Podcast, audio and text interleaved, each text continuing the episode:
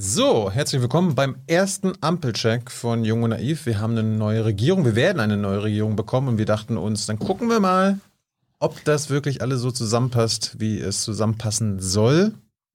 Die Parteien koalieren ja gerade in den Verhandlungen und gucken, was man da so alles äh, klären und was man nicht klären kann. Und wir dachten uns, wir werden die nächsten Wochen einfach mal das hier im Studio ein bisschen zusammenwürfeln und gucken, wie das so zusammenpasst. Wir haben zwei äh, neue Abgeordnete im Bundestag von den Grünen, Nina Starr. Hallo Nina. Hi. Und Sebastian Rohloff von der SPD. Hallo. Ihr seid die Versuchskaninchen jetzt in unserem neuen Format. Schön, dass ihr kurzfristig dabei seid. Und ich habe mir Verstärkung geholt. Ich kann ja sowas nicht alleine moderieren. Hans Jessen. Hallo Hans. Hallo Thilo, du könntest schon, aber äh, vielen Dank für das Angebot, dass du sozusagen ein wenig ähm, Alterswissen mit äh, einbeziehst. Genau. Jung und alt. ja, und wie gesagt, diesmal ist die Kombination eine Grüne, ein Sozialdemokrat. In der nächsten Runde wird es dann auf jeden Fall einen Menschen von der FDP dabei haben und mal gucken, wer dann da. Also es kommen in der langen Strecke alle gleichermaßen vor in unterschiedlicher Konstellation. Ähm, paar Angaben zur Person. Nina, wer bist du? Was machst du? Warum bist du neue äh, grüne Bundestagsabgeordnete geworden? Ja, ich äh, bin wie gesagt Nina Starr. Ich bin eigentlich Landesvorsitzende der Berliner Grünen noch, äh, aber mache das jetzt nicht mehr lange, weil wir in Berlin die Trennung von Amt und Mandat haben bei den Grünen. Das heißt, äh, jetzt, wo ich in den Bundestag gewählt bin, werde ich nicht mehr lange Landesvorsitzende sein. Ähm, als Landesvorsitzende natürlich alle Themen querbeet gemacht, aber immer einen Schwerpunkt gehabt auf äh, Bildungs- und Familienpolitik, besonderer Schwerpunkt auf das Thema Kinderrechte und Kinderarmut, was ja ein Thema ist, was uns in Berlin sehr beschäftigt. Und das ist auch der Grund, warum ich in den Bundestag äh, gewählt worden bin oder warum ich dafür kandidiert habe, weil ich glaube, gerade das Thema Kinderrechte, das haben wir eben in der äh, Pandemie jetzt auch gesehen, ist eines, was noch viel, viel mehr Beachtung finden muss. Und das ist so mein Antrieb und deswegen möchte ich gerne die nächsten vier Jahre Politik mitgestalten. Du hast Parlamentserfahrung, du warst äh, im Berliner Abgeordnetenhaus, also sozusagen ähm, dem Landtag. Bezirksparlament, oder? Ja, Bezirksparlament. Genau. Oh, sorry. Das also eine Ebene noch darunter, schlecht gemerkt. Mhm. Ähm, aber Parlament ist Parlament. Wie ist Bundestag für dich jetzt vielleicht schon erkennbar anders? Also im Fußball, wenn jemand von der, sagen wir, dritten Liga auf einmal in die erste kommt, ist das vergleichbar? Merkst du das jetzt schon? Wo sind die Unterschiede? Ja, also wir haben ja im Bundestag noch nicht äh, super dolle angefangen zu arbeiten in den Strukturen jetzt. Wir arbeiten alle unheimlich viel natürlich an dieser Koalition, aber die, ähm, die äh, eigentlichen Sitzungen des Bundestages haben ja noch nicht so sehr stattgefunden. Grundsätzlich ist aber mein Eindruck, ja klar, Parlament ist Parlament von, von den Arbeitsweisen her, von den Vorgängen und so weiter. Es gibt Anfragen, es gibt Anträge und so weiter. Nichtsdestotrotz ist natürlich der Bundestag und genau, ich war selber nur in der Bezirksverordnetenversammlung, heißt es in Berlin. Es ist mhm. äh, vergleichbar mit Kreistagen oder so in anderen, äh, in Flächenländern. Ähm, aber war natürlich auch nah dran am Abgeordnetenhaus als Landesvorsitzende und man merkt schon, dass einfach die, die Arbeit im Bundestag schon nochmal einen, einen, einen Ticken tougher im Sinne von enger getaktet und einfach größere Dichte der Entscheidungen, die gefällt werden müssen und so. Ähm, da bin ich gespannt. Also ich glaube, das ist eine große Herausforderung, der ich auch mit sehr viel Respekt entgegensehe. Mhm. Daniel, du bist äh, ein eigenartiger. Sebastian. Wieso habe ich mir Daniel aufgeschrieben? Entschuldigung. Aber nehme ich auch, ist auch okay. Ja, das ist ein zweiter Vorname. Das ist äh, ja, ab heute. Sebastian. Der zweite Fehler heute schon. ja, der zweite ich Fehler. mit. Ja. dreimal ist Bremer recht. Der Hans-Check. Äh, Wir machen heute den Hans-Check. Ja, ja. Ähm, Sebastian, du bist, äh, und jetzt hoffe ich, das stimmt, du bist ein Berliner Bayer oder ein bayerischer Berliner? Sozusagen. Also ich bin, bin in Berlin geboren, aber dann als Kind schon äh, nach Bayern in den Bayerischen Wald gezogen, habe dann in Regensburg studiert, bin Jurist, also äh, verstärke die Juristenschwemme äh, im Deutschen Bundestag. Toll. Aber ich finde auch, es kann auch nie genug Juristen geben, auch nicht in der, in der Legislative. Deswegen äh, habe ich da gar keinen Schmerz mit und habe dann äh, in München ähm, bei der IG Metall viel gearbeitet und lange. Ähm, jetzt in der Vergangenheit auch nochmal im Personalbereich und bin äh, entsprechend mit einem arbeits- und sozialrechtlichen Schwerpunkt ähm, angetreten und für die SPD in Bayern ist im Münchner Süden in den Bundestag gewählt worden. Bist du eigentlich ein linker Sozialdemokrat, äh, mittlerer, ein rechter? Ich meine, demokratische Sozialisten seid ihr ja alle, ne? Sagen ja, Ja, im Zweifelsfall auch Gott die, sei Dank. See, sagen ja auch sei die Dank. Du auch. Seeheimer Du auch, von sich selbst. Du Ja, bist auch einer? Natürlich. Ja. Wie steht definierst bei du das uns im es steht bei uns im Grundsatzprogramm. Äh, und da ich äh, seit seit sechs Wochen jetzt auch noch Co-Vorsitzender von DL21 bin, Mhm. unserer linken Basisorganisation in, äh, in der SPD, wäre es komisch, wenn ich mich nicht als Linker begreifen würde. Sagen wir mal so, da wäre ich dann gut durchgerutscht äh, bei Mhm. der Mitgliederversammlung, die mich gewählt hat. Ähm, und dementsprechend äh, linke Flügel. Hey Leute, politischer Journalismus muss nicht kommerziell oder öffentlich-rechtlich sein. Podcasts müssen nicht durch grässliche Werbung finanziert sein. Jung Naiv ist der beste Beweis dafür. Damit das so bleibt, unterstützt uns einfach finanziell. Danke vorab und jetzt geht's weiter. Ähm, wir wollen anfangen mit einer Frage, Thilo, die war besonders bei denen, die von außen Fragen reingespielt haben. Ja, die Leute Populär. sollen äh, sich hier beteiligen. Ich Ja. äh, werde den Chat beobachten und natürlich auch eure Fragen an die beiden neuen Abgeordneten stellen und äh, alles, was ihr wissen wollt von den neuen, von der neuen Regierungskoalition, weil die beiden äh, werden das im Notfall entweder mitbestimmen oder vielleicht dagegen stimmen, wenn wir jetzt da äh, abchecken. Und die allererste, allererste Thema machen wir gleich mal Cannabis-Legalisierung. Dafür oder dagegen? dafür. Und ich bin froh, dass wir jetzt endlich eine Regierung haben, die also absehbarerweise ähm, sich damit nicht so schwer tut wie Vorgängerregierungen, weil ich auch glaube, die Polizei und Gerichte haben echt Besseres zu tun und ich hoffe, dass wir das schnell auf den Weg kriegen. Warum bist du dafür? Weil, wie ich es gerade sagte, glaube, dass die Kriminalisierung nichts bringt. Äh, zum einen, weil Beschaffungsmöglichkeiten sowieso bestehen, da dann wiederum gesundheitliche Risiken ähm, und eben auch Beschaffungskriminalität. Äh, und in einer Welt, in der der Alkoholkult als Beispiel, was ja viel schädlicher ist, kulturell auf den Altar gehoben wird und das ist alles toll und ein Abend ist nur toll, wenn es was zu trinken gibt. Äh, aber wehe, jemand konsumiert Cannabis, der hat dann sehr schnell strafrechtliche Themen, ist einfach Quatsch und deswegen können wir uns das sparen. Nina, ist das mit dir auch zu machen?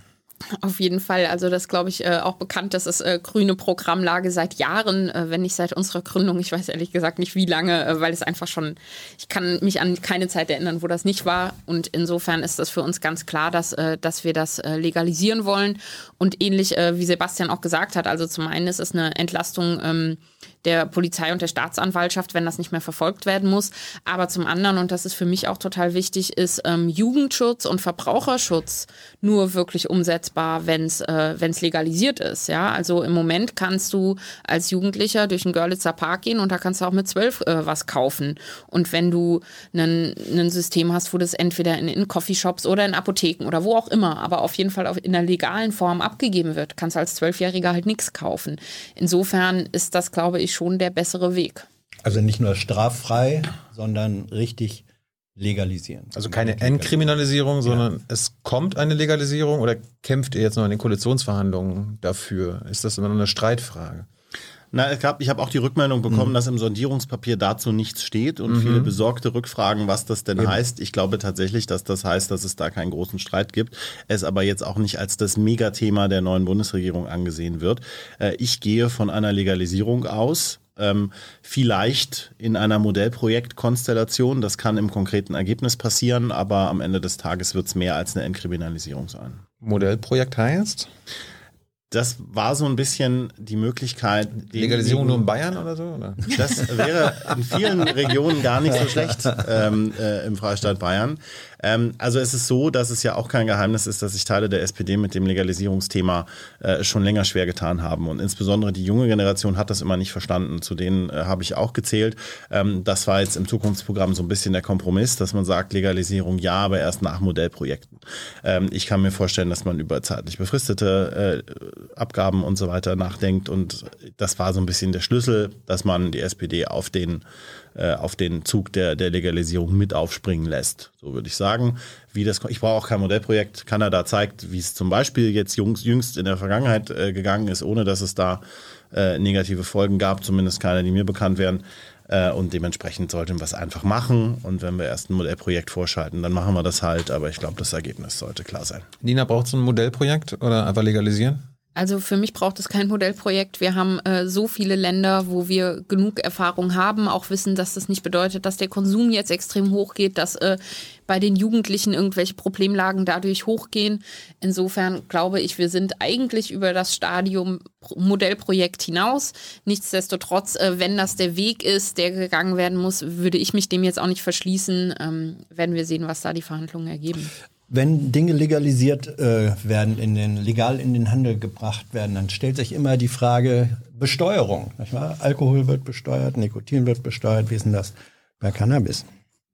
Also ich würde davon ausgehen, dass das analog geht. Ich habe auch immer so ein bisschen augenzwinkernd gesagt, äh, die FDP hat zwar gesagt, keine Steuererhöhung, ich bin aber nicht ganz sicher, ob sie das Thema Cannabis da auf dem Schirm haben.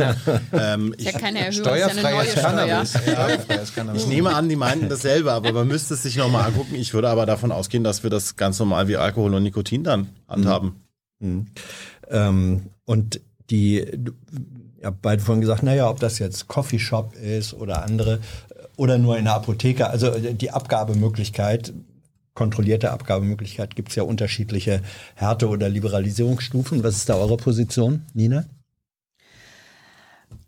Also meine persönliche Position ist tatsächlich, dass ich ähm, eine Abgabe über ähm, über Apotheken oder ähnliches sinnvoll finde, mhm. muss aber auch der Ehrlichkeit halber sagen, ich bin da nicht hundertprozentig festgelegt. Das ist mhm. ein Thema, wo, ähm, wo es, glaube ich, für die unterschiedlichen Positionen gute Pro- und Kontra-Argumente gibt. Insofern, ähm, wir haben großartige GesundheitspolitikerInnen, die sich damit besser auskennen. Mhm. Ähm, da würde ich darauf vertrauen, dass die sich da ein gutes Konzept überlegen. Kann ich tatsächlich nicht beurteilen. Ich wäre jetzt froh, wenn es endlich mal käme, nach fast mhm. 20 Jahren Debatte. Ich bin selber auch gar nicht Konsument, bevor die Frage kommt. Also bin eher bei der bayerischen Bierkultur sozusagen ansässig. Mhm. Äh, da haben wir ja Drogen, keine, ne? keine, ja, und da haben wir keine Legalisierungsthematik. Mhm. Ähm, da, also das muss man sich angucken. Äh, ich bin auch nicht dafür, dass wir, dass wir staatliche äh, Cannabis-Werbeaktionen sozusagen machen. Aber ob das jetzt Coffeeshops oder Apotheken sind, ich wäre froh, wenn wir die Diskussion einfach mal los hätten äh, und dann einen äh, kontrollierten Weg hätten. Ihr seid, uns, seid euch einig, darum gibt es jetzt nicht mehr viel zu diskutieren. Eine Frage aus dem Chat sehe ich hier noch. Die Leute wollen wissen, ob sie es dann auch selbst anbauen dürfen. Na, wenn wir es entkriminalisiert haben, dann ist ja auch der Anbau nicht mehr strafbar. Ja. ja. Legalisierung ist ja die Steigerung quasi. Mhm. Ähm, so das ist in meiner Rechtsauffassung, äh, außer es gäbe da gesundheitliche Probleme, wenn man was selber anbaut, dass man es und dann konsumiert, wenn das dann vielleicht gefährlich wäre, was ich mir nicht vorstellen kann. Also ich würde mal von Ja ausgehen, vorbehaltlich, dass da die Biologen, BotanikerInnen äh, mir jetzt nicht widersprechen inhaltlich. Lass uns einen Themenwechsel machen. Ähm es ist ein historischer Tag, äh, nicht nur, weil ihr die beiden ersten sozusagen in diesem Ampelcheck seid. Ähm, das ist die scherzhafte Variante. Er ist insofern dramatisch historisch, weil ähm, gestern wurde mit äh, über 33.000, äh, fast 34.000 gemeldeten Corona-Neuinfektionsfällen, das ist der höchste Wert ever. Ähm, in Deutschland. In, ja, in Deutschland. Mhm.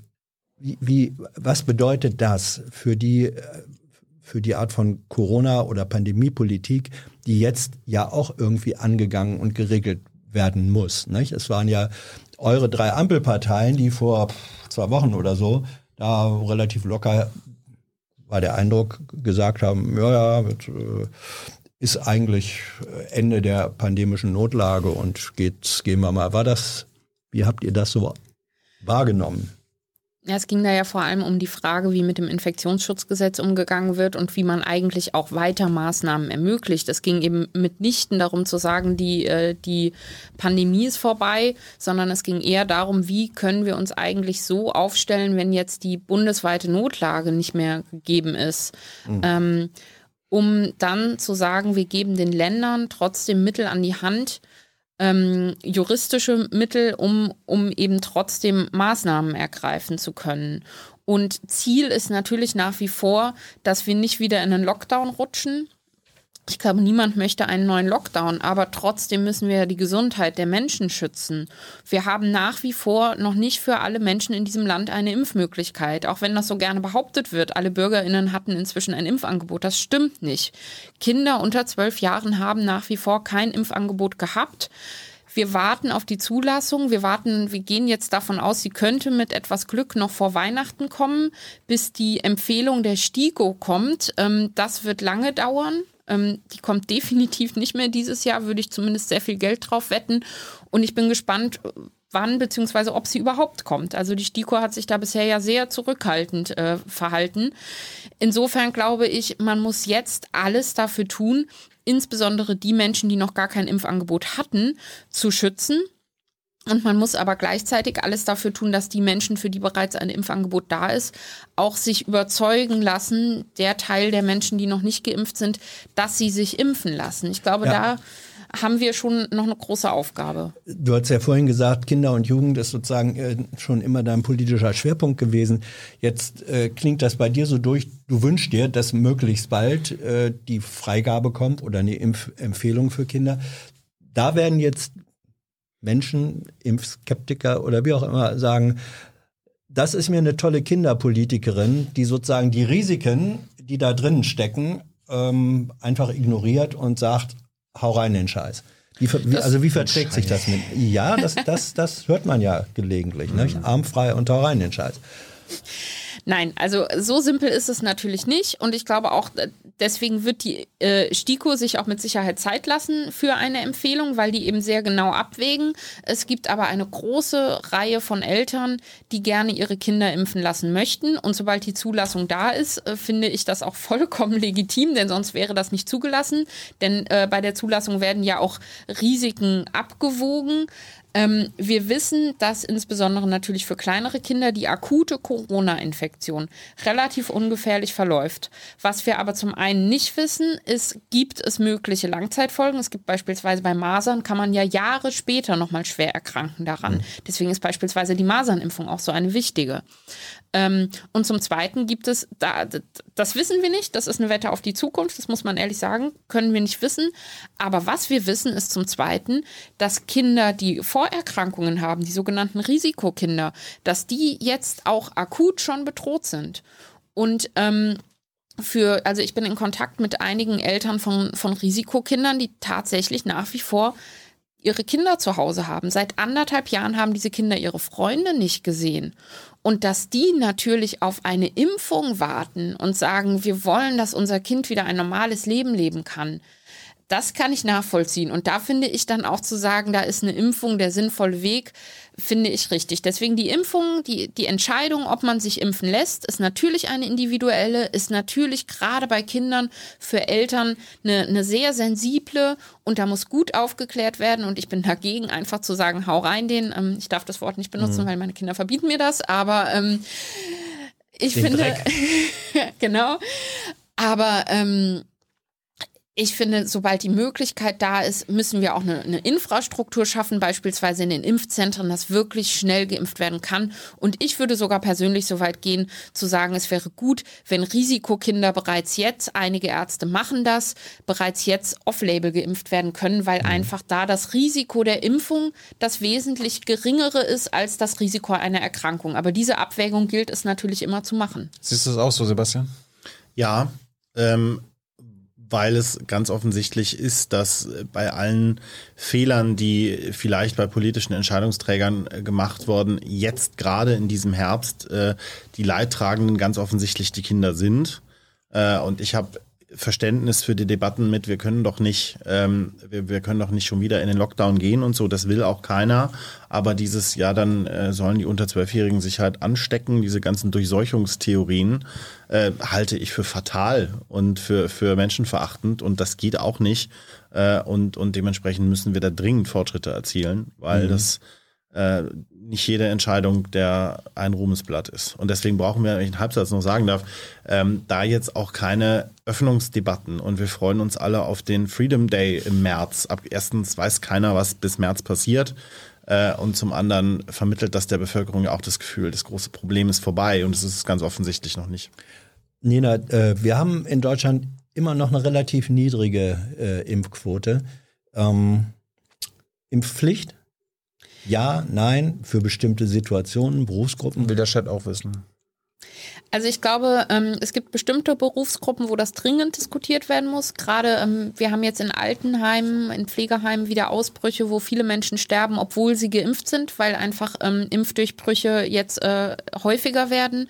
Insofern natürlich kann man auch als geimpfte Person das Virus weiter übertragen. Deswegen ist nach wie vor Testen auch super wichtig und ich fand es falsch, dass diese kostenlosen Tests abgeschafft wurden.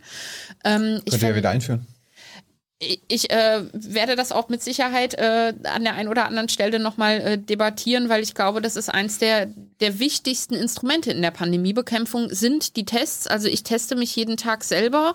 Wir testen alle unsere Kinder jeden Tag oder na, die Kinder nicht jeden Tag, jeden zweiten dann mhm. vielleicht, aber ähm, das ist einfach total wichtig, dass man das weiterhin macht, um auch symptomfreie Infekte frühzeitig zu erkennen. So, weil einfach, wie gesagt, auch Geimpfte es ja weiter übertragen können. Nichtsdestotrotz ist bei Geimpften die Gefahr, dass sie es weiter übertragen, beziehungsweise dass sie selber schwer erkranken und so weiter geringer. Deswegen ist Impfen neben dem Testen eben auch total wichtig und deswegen glaube ich, in bestimmten Berufsgruppen, gerade Altenpflege und so weiter, da sollte man die Impfpflicht auf jeden Fall nochmal diskutieren. Aber welche, ich wäre jetzt. Welche hm? noch? Naja, beispielsweise auch äh, Krankenschwestern, gegebenenfalls Kita-ErzieherInnen und so weiter. Man muss wirklich gucken, in welchen, in welchen Berufsgruppen ähm, sind Menschen wirklich in so eng, engem Kontakt mit, ähm, mit ihren KlientInnen oder Pflegebedürftigen oder was auch immer, dass sie, ähm, dass sie das brauchen. Ich bin allerdings auch da ich bin keine Gesundheitspolitikerin, deswegen kann ich tatsächlich selber nicht beurteilen, in welchen Berufsgruppen das am Ende wirklich Sinn macht. Das müssen die Fachleute beurteilen. Und ich glaube aber darüber hinaus ist es extrem wichtig, dass wir nochmal besser aufklären, was diese Impfung bringt und was eine Infektion bringen kann, weil tatsächlich die Gefahr, ähm, wir hatten ja eine Debatte insbesondere um AstraZeneca, was da die Impfnebenwirkungen waren und so weiter. Und ich kann verstehen, dass Leute da verunsichert waren. Aber ähm, wir wissen jetzt gerade bei den äh, mRNA-Impfstoffen, dass die sehr risikoarm sind und dass das Risiko einer Infektion viel, viel höher ist. Hm, da sagen dann jetzt die anderen, na ja, wenn wir jetzt aber mitkriegen durch äh, die Whistleblowerin, dass bei den Studien zum Beispiel von Pfizer BioNTech mindestens äh, in bestimmten Chargen einfach geschummelt wurde, falsche Ergebnisse. Ähm, das verstärkt nicht gerade das Vertrauen, muss man dann auch sagen.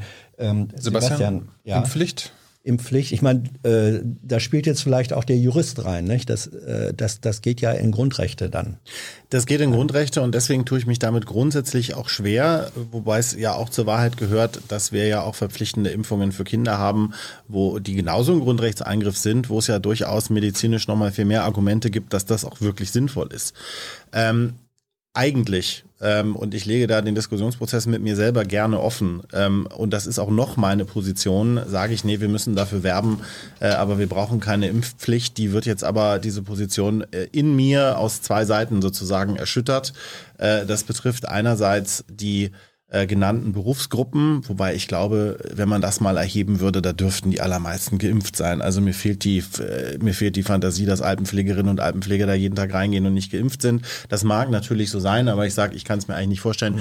Da muss man auch, also sowohl zum Selbstschutz, aber auch zur, zur Verantwortung, die man hat in den Berufen, äh, glaube ich, verstärkt drüber nachdenken. Und wenn wir eh eine Impfpflicht quasi durch die Hintertür machen, also wenn jetzt über 2G nachgedacht wird oder dass man dann gar nichts mehr darf und in den Lockdown eventuell muss, wenn man gar nicht geimpft ist, dann können wir aber auch wirklich mal ehrlich sein und dann können wir auch darüber diskutieren, ob wir eine Impfpflicht machen. Ich tue mich damit noch schwer aus den genannten Gründen, aber ähm, meine Überzeugung wackelt tatsächlich mhm. und ich diskutiere das regelmäßig mit mir selber. Tust du dich schwer mit dem Gedanken einer Freigabe von Patenten, äh, von Vakzinpatenten? das wird politisch diskutiert, dass äh, die Patente freigegeben werden, damit äh, Impfstoffe produziert werden können, auch in den Regionen, die im Moment Impfquoten von lächerlichen fünf bis zehn Prozent haben.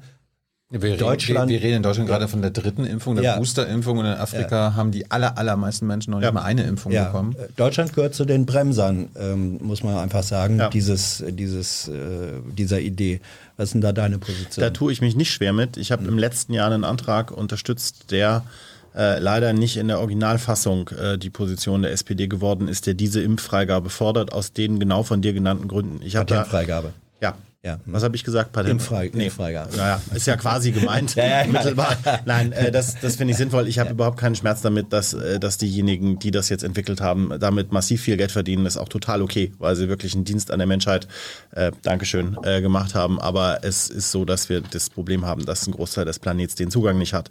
Äh, und deswegen wäre ich da sehr dafür. Nina? Das, ja, Moment, aber das, das, ja, dass aber die, Minister, die Minister der jetzigen Regierung deiner Partei, äh, die hängen sich da auch nicht direkt rein für die Fr- Patentfreigabe. Das Ne? tun sie. Jetzt könnte ich es mir einfach machen und sagen, der zuständige Minister ist aber zum Beispiel nicht in meiner Partei und so Ja. weiter. Das ist aber nicht, dafür ist die Lage zu ernst. Ja. Ich habe ja gesagt, ich habe mich dafür eingesetzt. Äh, Die SPD hat sich dazu positioniert, nicht ganz so positiv, wie ich es gerne gehabt hätte.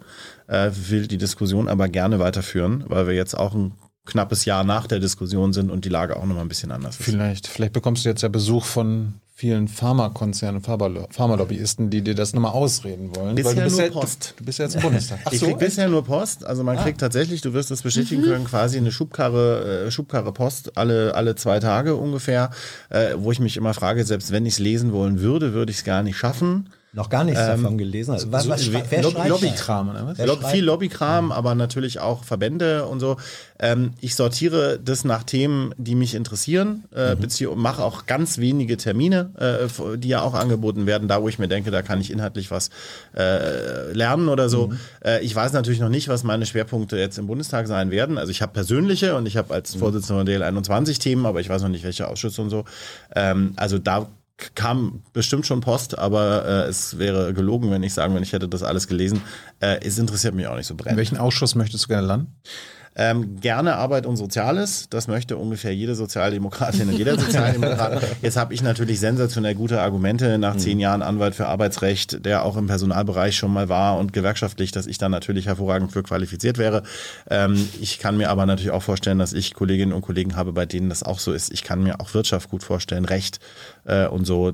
Mal gucken, am Ende des Tages ähm, mache ich alles, was, äh, wo man mich hinsetzt, äh, sozusagen, weil ich ja auch das Glück habe, Parteisoldat. ähm, das nicht, äh, sondern es hilft ja nichts. Es gibt die, es gibt Ausschüsse, die halt nicht so beliebt sind. Ich nenne die jetzt nicht, weil sonst weiß ich nicht, wie hoch die Chance ist. äh, aber die muss ja auch jemand machen und das muss ja auch jemand ordentlich machen. Ähm, und ich habe halt das Glück als Co-Vorsitzender von DL21, dass ich mich an alle Themen einbringen und zu allen äußern kann. Ähm, dementsprechend. In welchem, ähm, welchem Ausschuss wärst du verloren? Nee, das sage ich nicht, weil äh, Tourismus.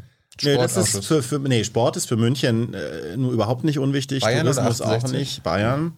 Obwohl ich in Giesing sogar neben dem Stadion wohne. Das ist äh, einer der äh, ein bisschen Widersprüche, die wir äh, Hm. quasi haben. Äh, ich gehe in jeden Ausschuss, aber unterschiedlich gerne. Nina, wir waren jetzt bei der Impfstofffreigabe. Ja. Willst du einen Gesetzesvorschlag deiner Regierungskoalition unterstützen, die Patentfreigabe für die Impfstoffe? Ich weiß nicht, ob die Patentfreigabe selber der richtige Weg ist. Tatsächlich geht es ja darum, wir müssen alles dafür tun, die Produktion so schnell wie möglich so hochzufahren, dass alle Länder ausreichend Impfstoff haben. Das kann über eine Patentfreigabe funktionieren. Es gibt aber auch andere Wege, das zu machen. Ja, und da bin ich dann so pragmatisch, dass ich sage, egal wie, Hauptsache ihr macht das. Ähm, und wenn es ohne eine Patentfreigabe geht, gerne so. Wenn dann am Ende aber tatsächlich sich herausstellt, die Patentfreigabe ist der einzige Weg, dann muss man das durchaus diskutieren, finde ich. Denn es kann tatsächlich nicht sein, dass es Länder gibt, äh, hast du ja selber gesagt, ne? wir reden hier über die dritte Impfung. Ähm, und es gibt Länder, wo einfach so gut wie niemand überhaupt auch nur die Erstimpfung hat. Und also allein die Menschenwürde und die Menschenrechte, die universell gelten, sind ausreichende Gründe dafür.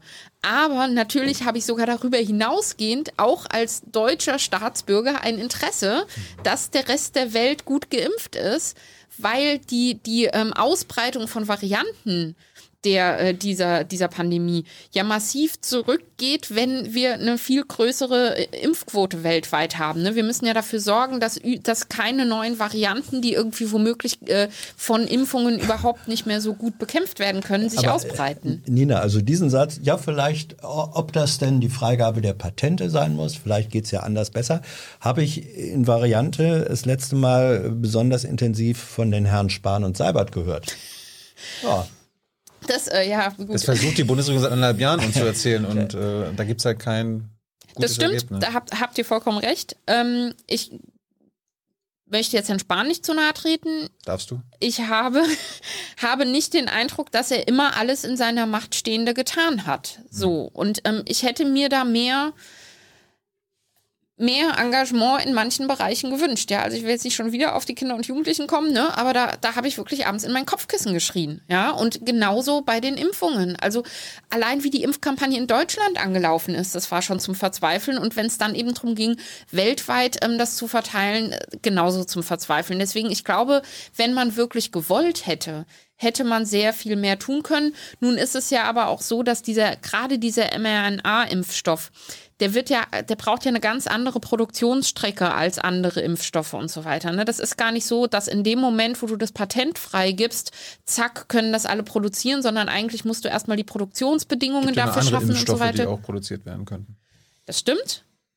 Nichtsdestotrotz glaube ich, du musst einfach dafür sorgen, dass die Produktionsbedingungen gegeben sind und kannst dann ähm, mit den Herstellern äh, Verabredungen eingehen. Was hältst du denn von dem logischen Argument, dass die Produktionsbedingungen sich vielleicht dann verbessern, wenn die die Produktion hinstellen möchten und wollen, ähm, die Perspektive haben, ja, wir können es dann auch produzieren, weil die Patente freigegeben sind. Genau, und da Ja. habe ich ja gesagt, für mich persönlich und auch da, ich bin auf dem Gebiet auch keine Expertin, aber die, wenn das der einzige Weg ist, ja, dann muss man den gehen. Das würde ich auf jeden Fall sagen. Mir fehlt aber ehrlich gesagt der Glaube, dass in einer Marktwirtschaft ein Unternehmen nicht bereit ist, ähm, sich äh, diese Produktion auch in Kooperation mit anderen Unternehmen zu machen, das ist auch eine Frage des Geldes am Ende des Tages. Insofern glaube ich, es muss nicht zwangsläufig die Patentfreigabe sein, aber ja, wenn es nicht anders geht, dann muss man die diskutieren. Hast du eine bessere Idee? Ja, habe ich ja gesagt. Ich glaube durchaus. Also gerade hier ähm, die ähm, BioNTech-Impfung, die haben ja gesagt, sie wären bereit für Kooperationen. Und ich glaube durchaus, dass das ein Weg sein kann. Aber wie gesagt, ich, ich habe mit denen nicht gesprochen. Ich bin nicht Herr Spahn, ja. Und ähm, da hätte er einfach sehr viel mehr vorantreiben müssen, um, um da wirklich die, die, das mit Nachdruck zu tun. Bekommst du gerade auch viel Post von Lobbyisten?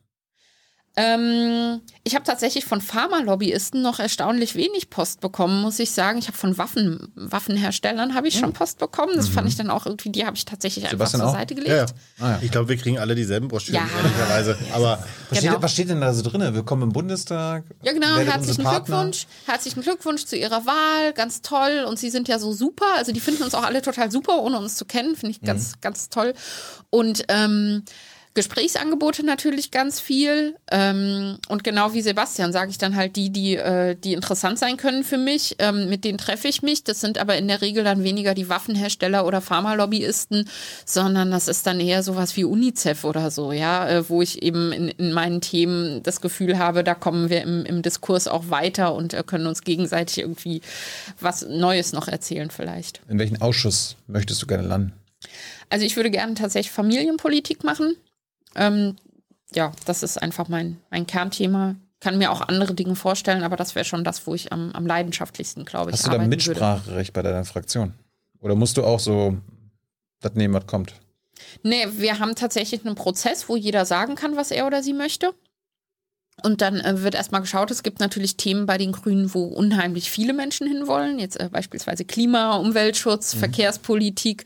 Das sind Themen, ähm, die unheimlich viele Leute bei uns machen wollen. Aber ähm, da wird dann auch in einem fairen Prozess, finde ich, äh, geguckt, okay, wer ist das alles und wird auch in, ins Gespräch gegangen, kannst du dir was anderes vorstellen? Also wir können auch äh, angeben, was wir uns alternativ vorstellen können und so weiter. Und dann wird eigentlich immer, also in den letzten Wahlperioden, das weiß ich ja nur aus Erzählungen, aber da war das immer ein Prozess, der eigentlich so zur Zufriedenheit aller am Ende abgeschlossen werden konnte. Prozess ist übrigens derselbe bei uns, bevor ein falsches, äh, falsche Eindruck entsteht. Gut, der Chat möchte gerne wissen, war ja auch jetzt in den letzten zwei Jahren gerade äh, Thema Lobbyregister und ähm, du hast gerade schon angesprochen, mit wem du dich gerne treffen würdest. Werdet ihr das transparent machen Ja. auf eurer Webseite, mit wem, mit welchen Lobbyisten, von wem auch immer Ja. ihr euch trefft? großes Thema im Wahlkampf bei mir. Also man hat ja im Wahlkampf immer diese Schulpodiumsdiskussionen, hattest du bestimmt auch. Ähm, und da war das erstaunlich häufig auch ein Thema. Und ähm, insbesondere die Kandidaten der FDP und CDU fanden das irgendwie keine gute Idee. ähm, Wirklich? Und haben dann auch warum? gesagt, ja, und ich fand die Begründung so, so amüsant, ehrlicherweise, weil sie haben dann so gesagt, ja, wenn ich dann zufällig jetzt jemanden auf dem Flur treffe, muss ich das dann dokumentieren oder nicht? Und wenn ich beim Supermarkt jemanden treffe und wenn der, der Vater vom, vom Sohn, äh, von, vom Freund meines Sohnes, wenn der irgendwo arbeitet, muss ich dann dokumentieren, wenn der das Kind bei mir zu Hause abgeholt hat. Und ich glaube, das sind alles so Fälle, für die man sicher Regelungen finden kann, wenn man möchte. Und ähm, da- das geht ja an der Diskussion vorbei. Es geht ja darum, dass dokumentiert wird, wenn ich mich mit irgendeinem Pharmalobbyisten, einem Waffenhersteller, einem Automobilhersteller, der Deutschen Bahn oder eben UNICEF treffe, ähm, die jetzt in unterschiedlichem Maß äh, in meinen Augen Lobbyisten sind, aber so oder so, das kann ich doch alles dokumentieren. Also das ist für mich auch kein Akt, weil wir alle führen inzwischen, glaube ich, äh, digitale Kalender. Ich weiß nicht, wie es dir geht, aber ich äh, kenne niemanden im Bundestag bisher zumindest, der keinen digitalen Kalender hat. Das ist sehr einfach nachvollziehbar, welche Termine wir Voll machen. wahrscheinlich. Ähm, Sebastian, bist du, äh, willst du deine Lobbykontakte transparent machen? Ja, ich weiß nur noch nicht wie und du wirst lachen. Mein, ich habe ich hab noch einen flankierenden analogen Kalender, der wurde mir jetzt verboten von meinem Büroteam, äh, was ich auch gut verstehen Hast du kann. keine Website oder Äh, doch, natürlich, aber ich habe da nicht alle Termine veröffentlicht, äh, sondern nur die, wo irgendwie Öffentlichkeit da ist oder wo man dazukommen kann oder so. Äh, ganz grundsätzlich habe ich jetzt schon immer veröffentlicht, äh, sowohl Nebeneinkünfte, Klammer auf keine, Klammer zu, äh, als auch, wo ich beigetreten bin, in welchen Flügel der Fraktion und in welche Glaubensgemeinschaften in der Fraktion und so in die Tarifgemeinschaft der SPD-Abgeordneten zum Beispiel, spannendes Thema. Äh, und so, das ist alles, äh, das ist alles öffentlich und das wird bei den Einkünften auch so sein und ich kann auch gerne mir gut vorstellen, äh, zu veröffentlichen, welche Termine ich hatte. Ich zögere jetzt, weil ich noch nicht weiß, wie ich es praktisch mache. Aber, aber ob das eine, auf der Homepage wird. Du bist ja Mitarbeiter haben, oder? Ja. Die können das ja dann so ein bisschen machen. Oder so. Äh, Ja klar, aber wo, welchem Medium und so weiter. Aber ich veröffentliche das gerne, ich habe überhaupt keinen Schmerz mit. Nina, hast du da einen Tipp? Also ich habe es tatsächlich auch noch nicht äh, gemacht jetzt, weil ich bisher auch einfach im Rahmen meines Mandats noch keine äh, Termine hatte. Ähm, aber ich hab- plane derzeit, das auf der Homepage zu tun, ähm, habe aber einen großartigen Büroleiter tatsächlich, der auch schon Bundestagserfahrung hat und werde einfach mit dem nochmal besprechen, was der mir empfiehlt. Manchmal ist es nämlich tatsächlich im Bundestag so, dass die Mitarbeiter ähm, großartige Tipps haben, was sowas angeht und deswegen ähm, bespreche ich das Der mit Chat dem. will wissen, ob ihr denn daran arbeiten werdet, das Lobbyregister zu verschärfen. Weil es gibt ja jetzt eins, aber das ist ja sehr vage. Die CDU wollte ja und die CSU wollte ja nicht so viel machen in der letzten Legislaturperiode.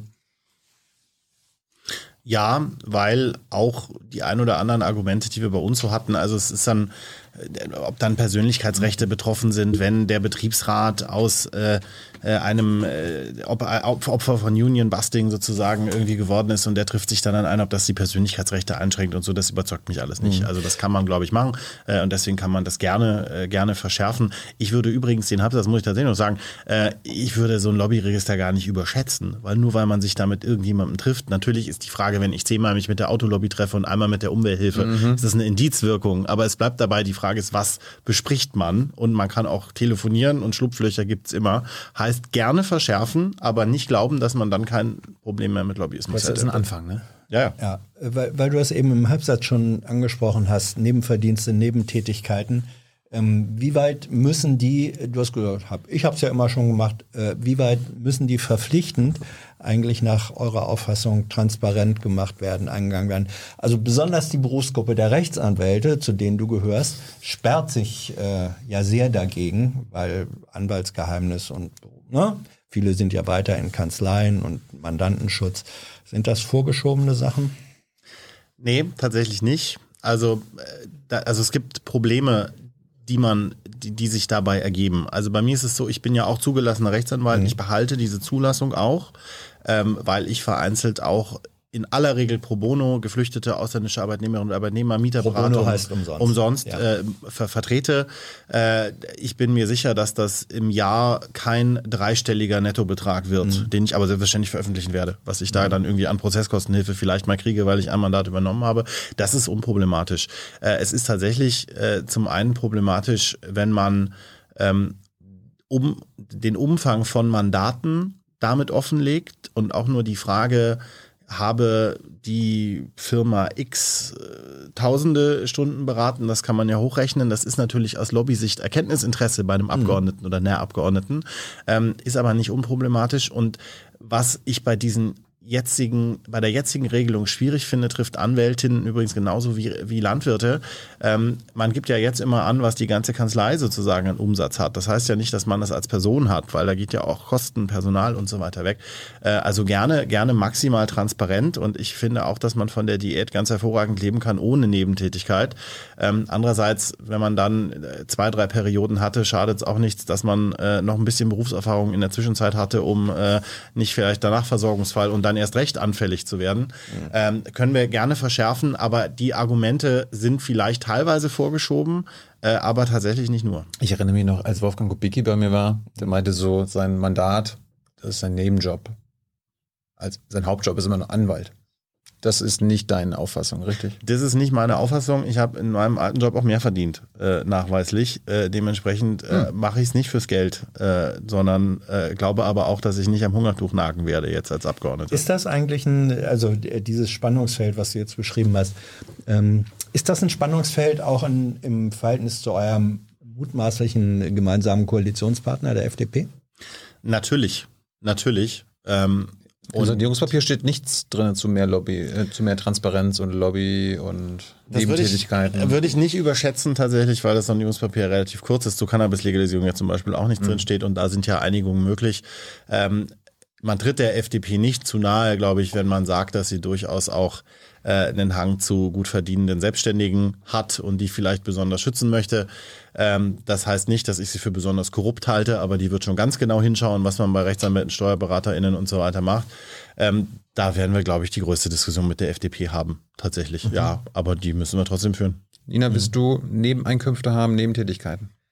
Ähm, ich gehe im Moment nicht davon aus, ähm, ich bin derzeit ja noch Landesvorsitzende, das gebe ich ab zum äh, 12.12. .12. und habe aber auch ähm, die Einkünfte, die ich eigentlich als Landesvorsitzende hätte, sozusagen schon äh, jetzt nicht mehr, weil wir eine Regelung haben, dass man die dann halt, äh, dass ich jetzt quasi von meinem Landesverband in dem Moment, wo ich das Mandat äh, habe, nicht mehr bezahlt werde. Das heißt, da überschneidet sich auch finanziell zumindest nichts. Ähm, ich schließe nicht aus, dass ich irgendwann mal irgendwo einen Vortrag halte und dafür 250 Euro bekomme oder so, ja. Dann gebe ich das an. Aber ich halte es für selbstverständlich, dass wenn ich gewählt bin für dieses Mandat, dass das der Mittelpunkt meiner beruflichen Tätigkeit ist ähm, wenn man dieses Mandat ordentlich ausüben möchte, dann bleibt ehrlicherweise auch nicht viel Zeit für sehr viel daneben. Ähm, auch in den Nichtsitzungswochen hat man eine Menge zu tun.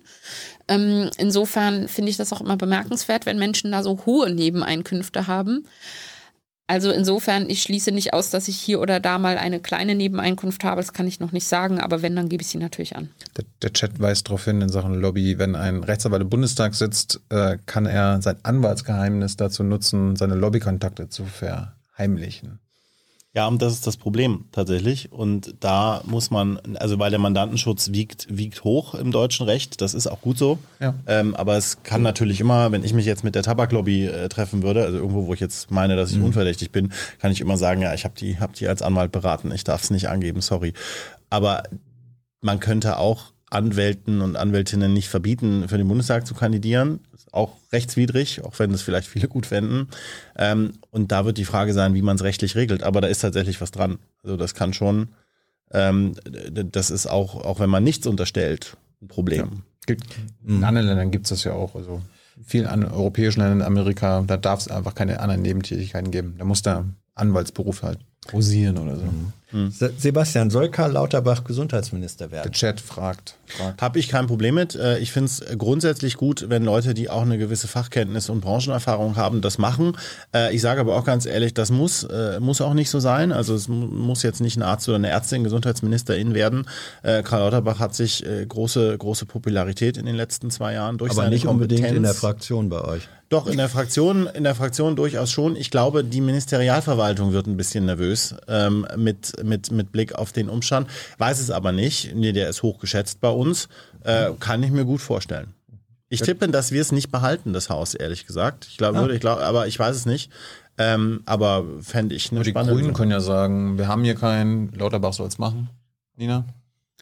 Also Lauterbach ich, als Gesundheitsminister will der Chat wissen.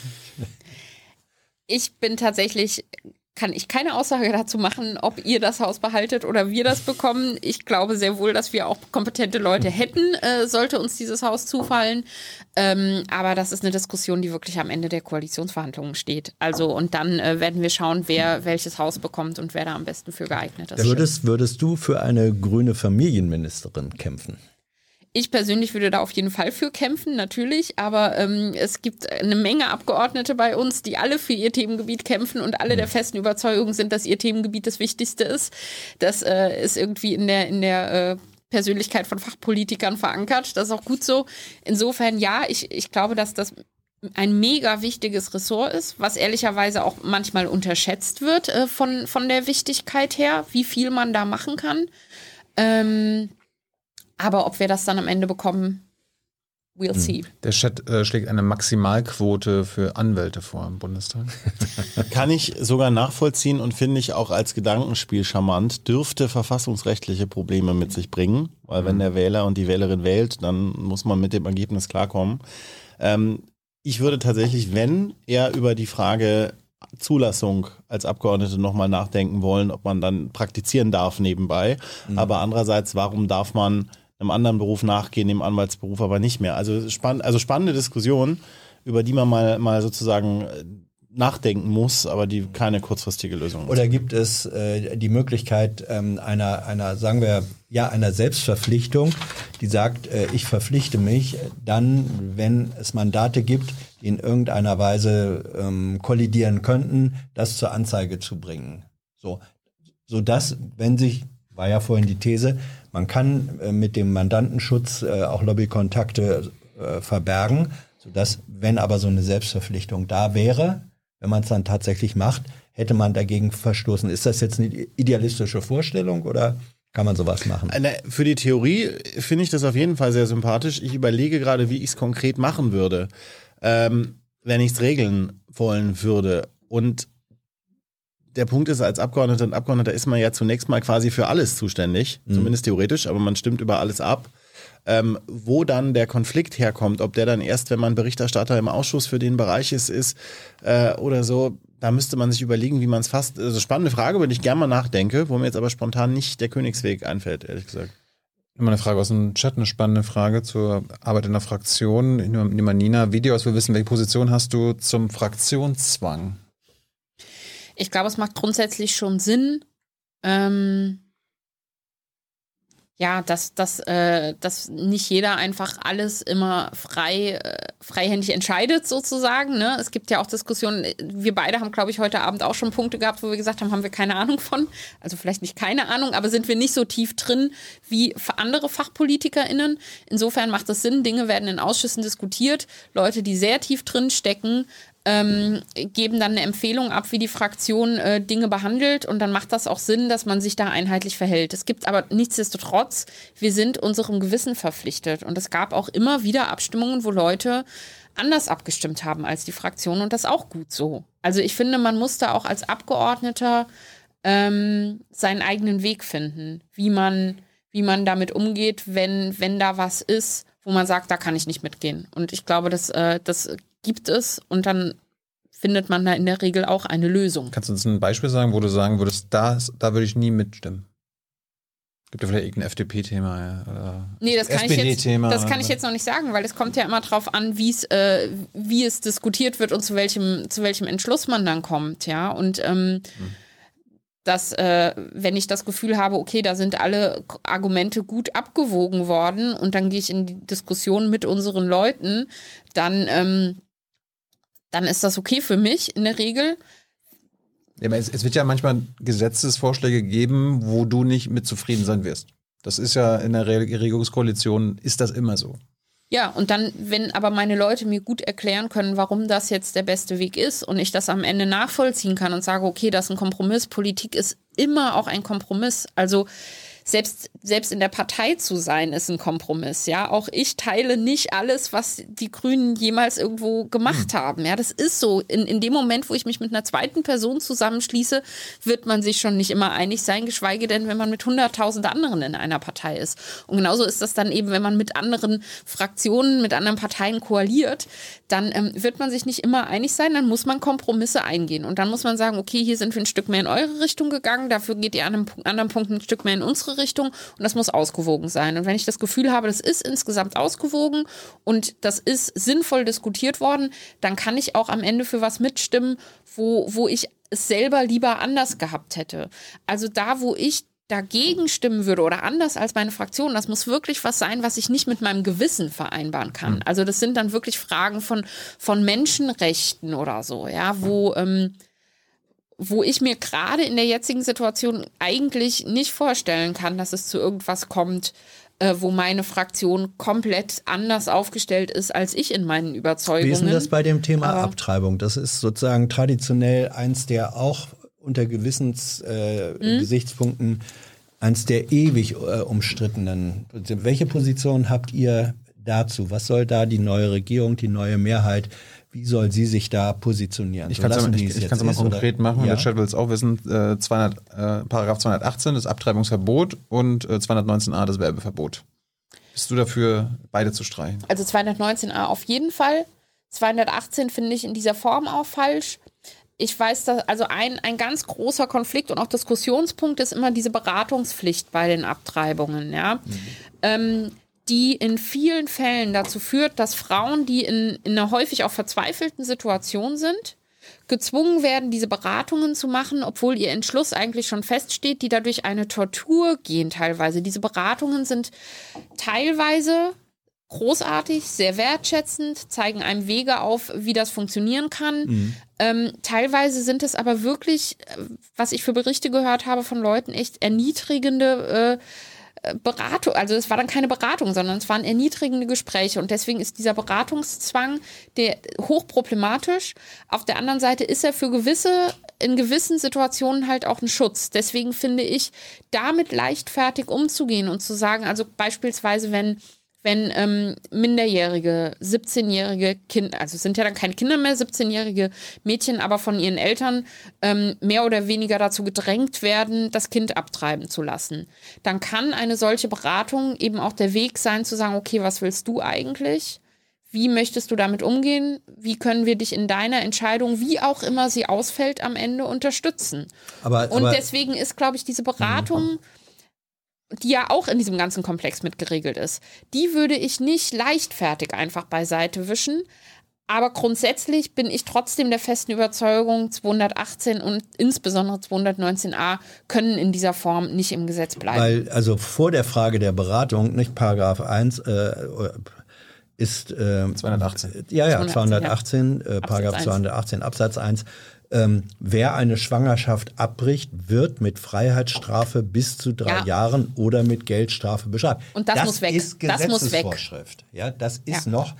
Das, das, das weg muss, da sind wir. wird nicht gemacht, aber es steht so im Gesetz noch drin. Genau, und da, das ist Konsens, dass das weg muss, meines Erachtens. Also, das ist für mich, steht das, dass das weg muss, steht für mich außer Frage. Sebastian. Die Frage Schwangerschaftsabbruch muss aus dem Strafrecht raus. Also da gibt es überhaupt keinen Grund für aus meiner Sicht. Ähm, äh, die Frage Werbung für Schwangerschaftsabbruch ist totaler Quatsch. Ähm, das heißt aber übrigens nicht, äh, weil ich diese Diskussionen auch kenne, äh, dass eine absolute Abtreibungsfreiheit mit dem deutschen Recht vereinbar wäre. Was die Leute, weil heißt denn jetzt, willst du jetzt Abtreibung kurz vor der Geburt oder mhm. so? Es ist ja nun mal so, dass das Kind ab einem gewissen Grad ein eigenes Wesen ist, eigene Rechte hat, eine eigene Rechtsperson, so dass man ab dem Punkt auch nicht mehr von Abtreibungsfreiheit sprechen kann. Das vergisst man in dieser Diskussion immer.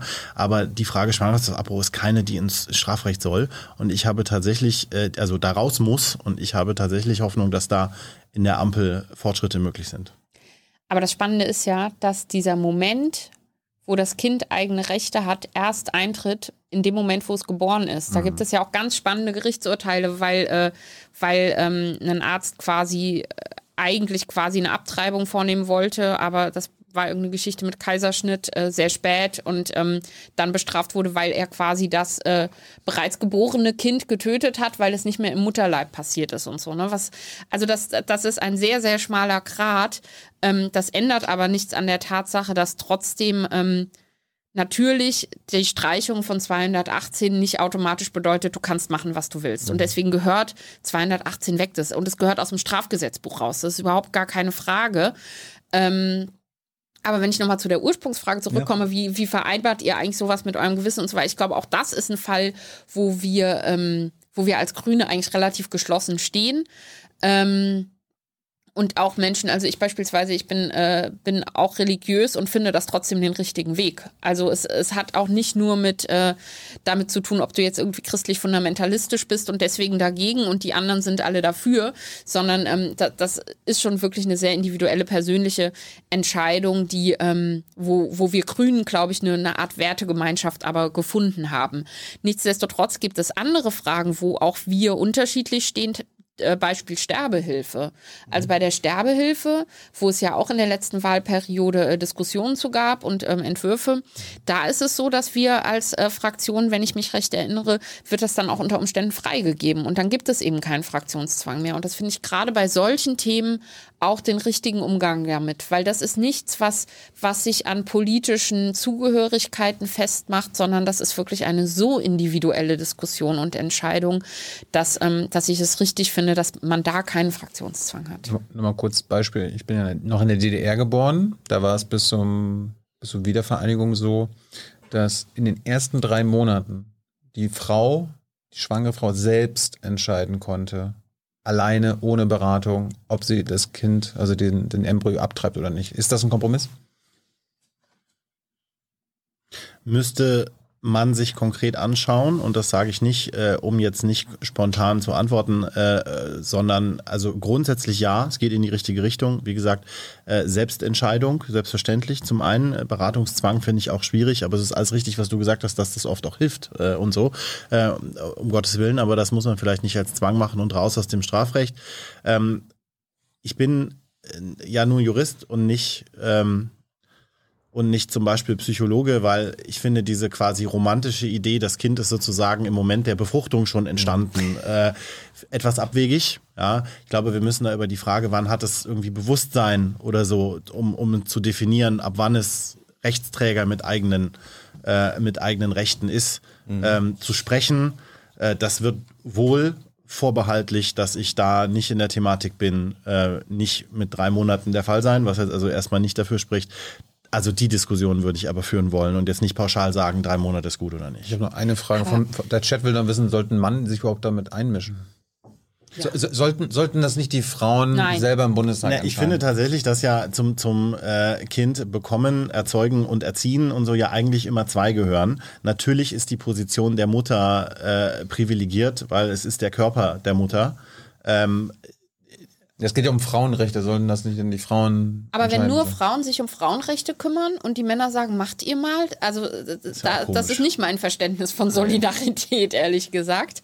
Ähm, ich finde ja, ich finde die Selbstbestimmung der Frau zu stärken total wichtig. Und deswegen finde ich auch sowas, die Frau kann in den ersten drei Monaten alleine entscheiden, finde ich, finde ich beispielsweise wäre, äh, wäre ein guter Kompromiss, was aber viel, viel wichtiger ist, dass wir wirklich es schaffen, flächendeckend in ganz Deutschland, da leben wir hier in Berlin ja ehrlicherweise. Auch hier ist es schwierig genug, aber da leben wir echt noch in glücklichen Umständen. Wenn du abtreiben willst oder eine Beratung brauchst oder so, findest du in Berlin wenigstens was. Äh, in Bayern auf dem Land sieht die Situation ganz anders aus, ja. Ähm, das heißt, wir müssen erstmal dafür sorgen, dass überhaupt die, ähm, die Frauen in ganz Deutschland überhaupt ordentlich gesundheitlich versorgt werden können in einer solchen Situation. Und da ist schon die Frage, ob man es so wie in, in England beispielsweise, dass man auch medikamentös ähm, zu Hause selber abtreiben kann. Hm. Dass man solche Sachen auch nochmal diskutiert, das fände ich total wichtig. Und, gehört.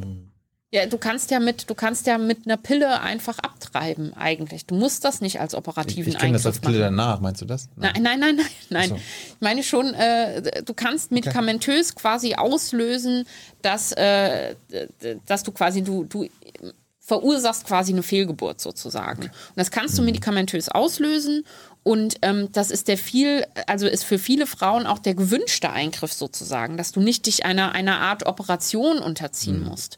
Ähm, und da, das ist, also allein, dass du das nicht weißt, äh, du wirkst ja sonst immer sehr gut informiert, ehrlicherweise. Ähm, das zeigt ja, wie krasses Tabuthema das ist in Deutschland, ja. Und dass nur Leute, die wirklich selber in der Situation waren, in der Regel überhaupt darüber Bescheid wissen, welche Möglichkeiten gibt es. Dass Frauenärzte Werbeverbot, ne, nicht mal informieren dürfen auf ihrer Homepage, wir bieten medikamentöse, wir bieten mhm. was auch immer für Formen der Abtreibung an. Da, da, da, das kann doch nicht sein. Und da, also da leben wir wirklich im Mittelalter und das muss endlich ein Ende haben. Und ja, das muss deshalb ein Ende haben, weil Frauen selbstbestimmt leben können müssen.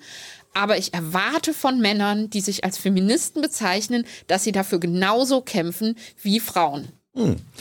Kleiner kleine Spitze. Ähm, das war, nee, das ja, ja, aber war, doch, gemeint, war doch eine gute Frage aus dem Chat. Ja, ja, kann, man, ja, kann man ja mal fragen. Ja, also, heißt Junge Naiv für die Sendung. Das, das ist, ja. Immer noch. Das ist ein Thema, wo, wo vermutlich mit der äh, FDP ähm, es wenig oder weniger Konfliktpunkte geben würde. Anders könnte das sein bei dem Thema, über das wir jetzt gern mit euch reden wollen, nämlich Soziales und Umverteilung. Äh, Grüne und SPD wollten Vermögens- und Erbschaftssteuer und da fiel dann aber äh, die Wand oder da steht die Wand davor. Da sagt Herr Lindner und Herr Kubicki und alle anderen Niet. Und nun? Na, ich glaube, ich habe es ja vorhin gesagt, das ist immer ein Kompromiss.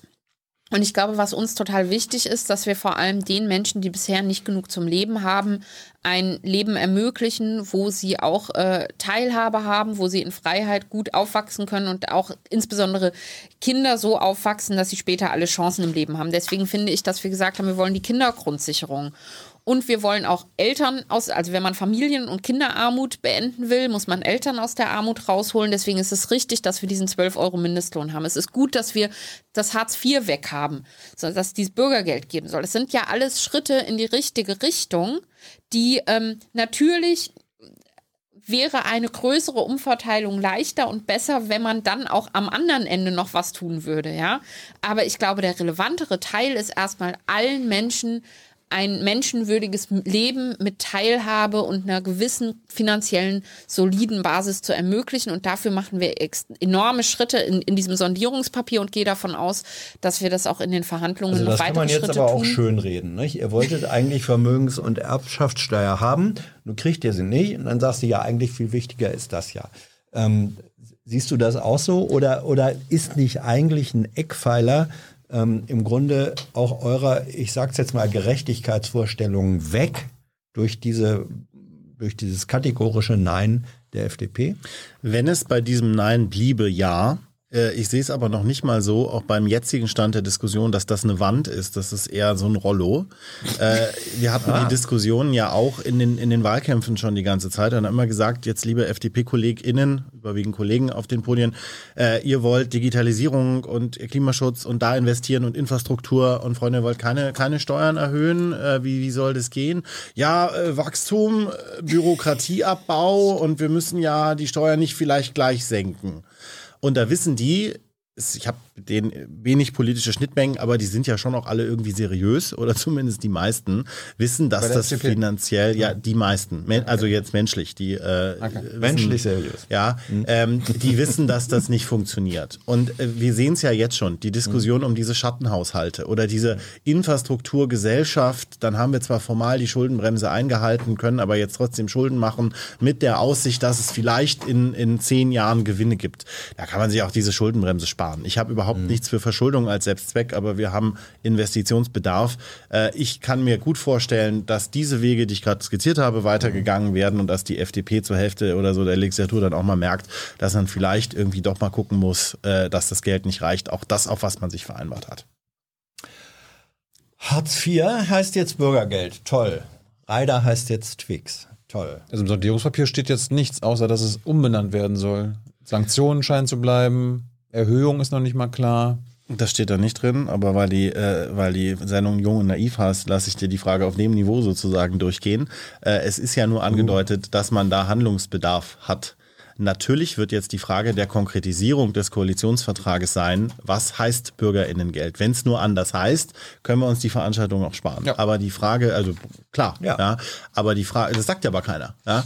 Die Frage, wie ist das Niveau, wie ist es mit den Sanktionen, was haben wir für Berechnungsthemen, was haben wir für ein Antragsverfahren, das muss ja konkret vereinbart werden. SPD und Grüne sind da in ihren Konzepten relativ klar, die SPD auch schon seit Dezember 2019.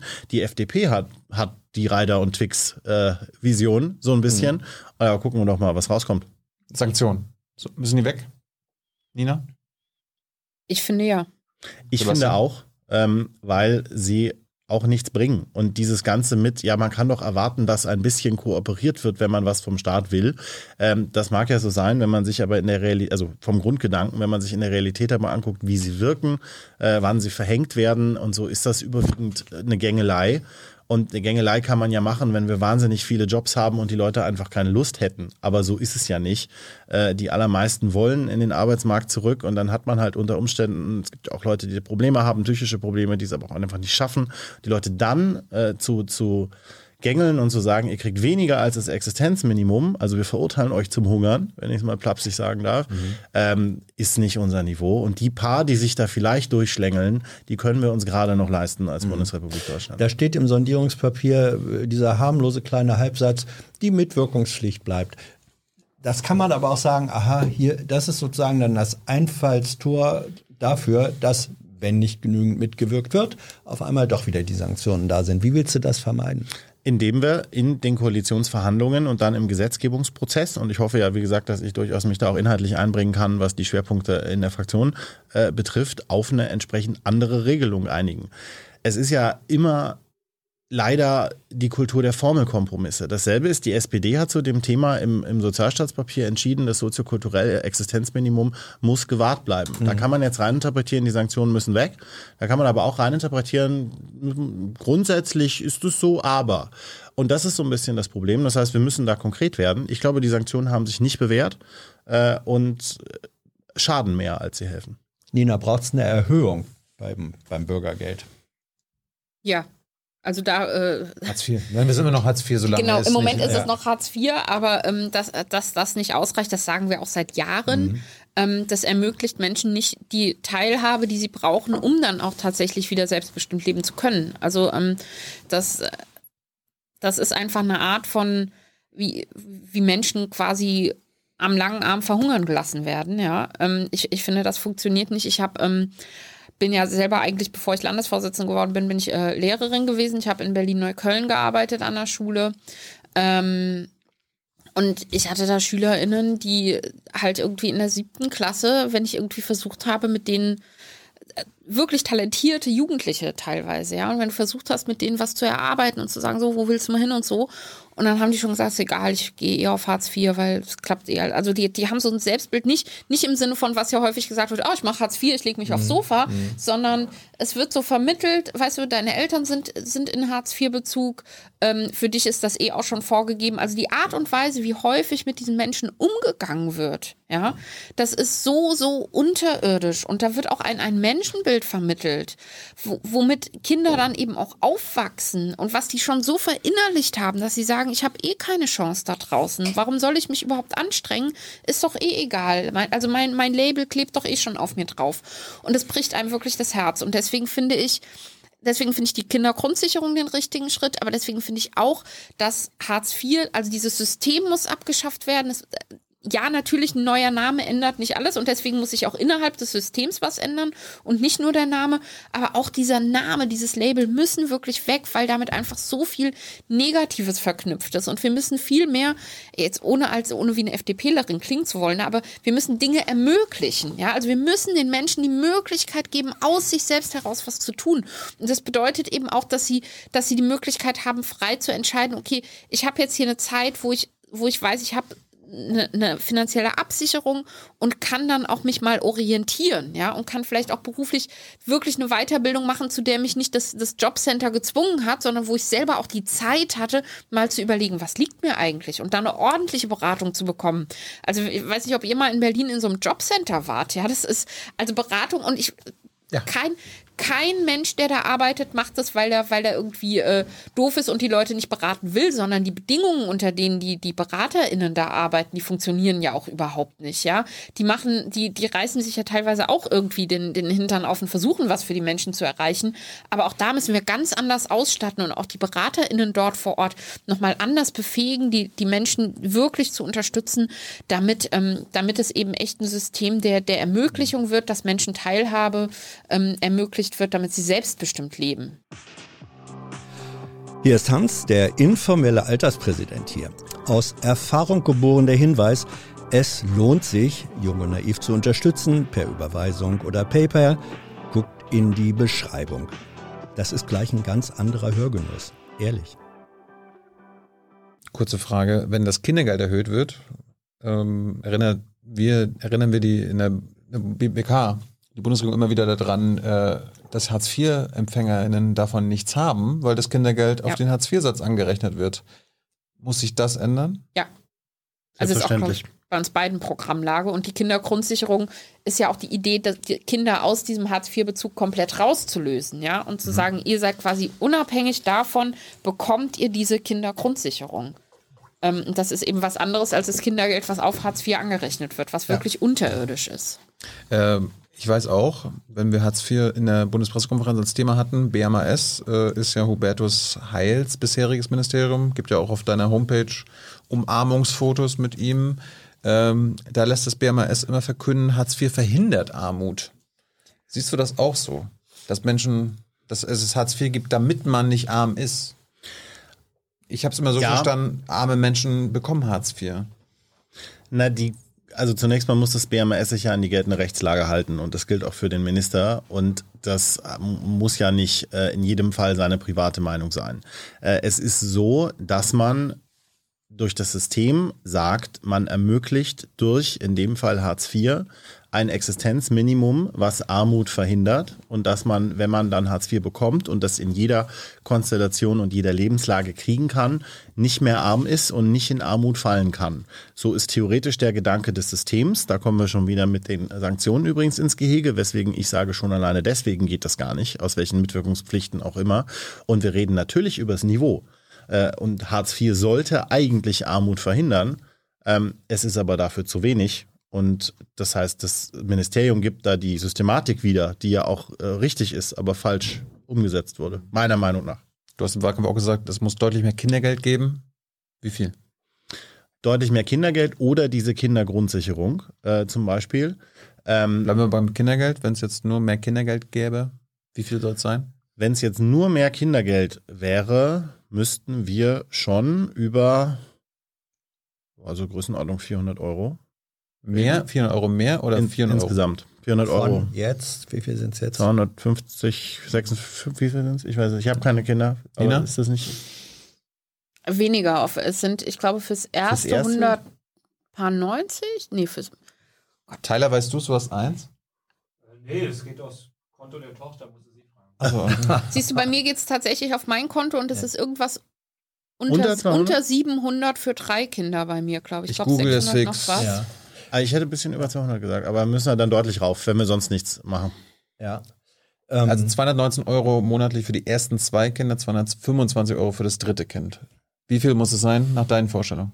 Dann würde ich mit 400 eingehen. Nina, bist du damit einverstanden? Da, das ist äh, tatsächlich dann schon der Bereich, in den wir gehen, wenn wir über Kindergrundsicherung sprechen. Mhm. Ähm, insofern musst du dann, dann, dann und das, das ist ja auch gut, ne? Also ich finde Kinder, so wie Kindergeld eigentlich, wenn du weiter nur Kindergeld hast, dann finde ich auch das okay, aber eigentlich ist ja die Idee, alle Leistungen zusammenzufassen, um das überhaupt finanzieren zu können und dann kommst du schon ungefähr in den Bereich. Aber das war die Frage. Ja, die Frage war, wenn wir nur das Kindergeld machen können, deswegen Genau. äh, Genau. habe ich das so jetzt geschätzt. Und das, Mindestlohn. und das, das soll ohne Umverteilung finanziert werden? Wenn man die Kolleginnen und Kollegen der FDP fragt, ja, äh, ich weiß nicht, wie das Mit gehen Schulden? soll. Die sollen mir gerne sagen, wo das Geld herkommt. Wenn es über Wirtschaftswachstum geht und Bürokratieabbau, sage ich mal ein bisschen flapsig, dann gerne. Fehlt mir die Fantasie für. Ja, aber ähm, ich glaube auch, wir haben genug Gutverdiener, die ein bisschen mehr beitragen Ja. können. Ähm, ist denn die Möglichkeit, dass man in so einen Koalitionsvertrag dann etwas reinschreibt, dass man sagt, wir brauchen, ähm, sagen wir, Monitoring, Überprüfungsmechanismen, wenn das, was wir jetzt hier als Ziel haben, wo wir sagen, wir würden es gerne da und dadurch, ne, FDP wohlwollend finanzieren, wenn sich jetzt rausstellt, äh, es geht so nicht, dann müssen wir nach einer Überprüfung andere Wege gehen. Kann man sowas sozusagen in den Koalitionsvertrag reinschreiben, ähm, damit nicht am Ende nur mit der Schulter gezuckt wird und gesagt hat, ja, ging eben nicht.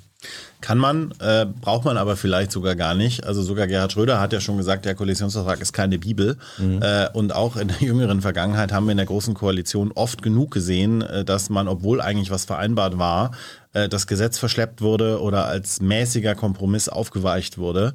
Ähm, ich, ich finde, man sollte auch im Regierungshandeln immer seriös und verlässlich sein. Es wäre ein Anspruch an die Bundesregierung von mir. Ähm, aber man, also man kann das gerne reinschreiben, man kann es aber auch so leben hätte ich jetzt behauptet. Deine Forderung war 15 Euro Mindestlohn. Da kommst du in stolze Höhen, ne? Da komme ich in stolze Das ist Höhen. mehr als die Linkspartei wollte. Ja, wobei die Linkspartei in München hat 13 plakatiert. Ich weiß nicht, ob das bundesweit die Position Und du war. dann so 15. Ja, aber auch tatsächlich bewusst, ähm, zumal ich erstmal tatsächlich sehr froh bin, dass Olaf Scholz vor einigen Jahren schon die Höhe, Höhe 12 Euro damit reingegangen ist und dass das jetzt kommt.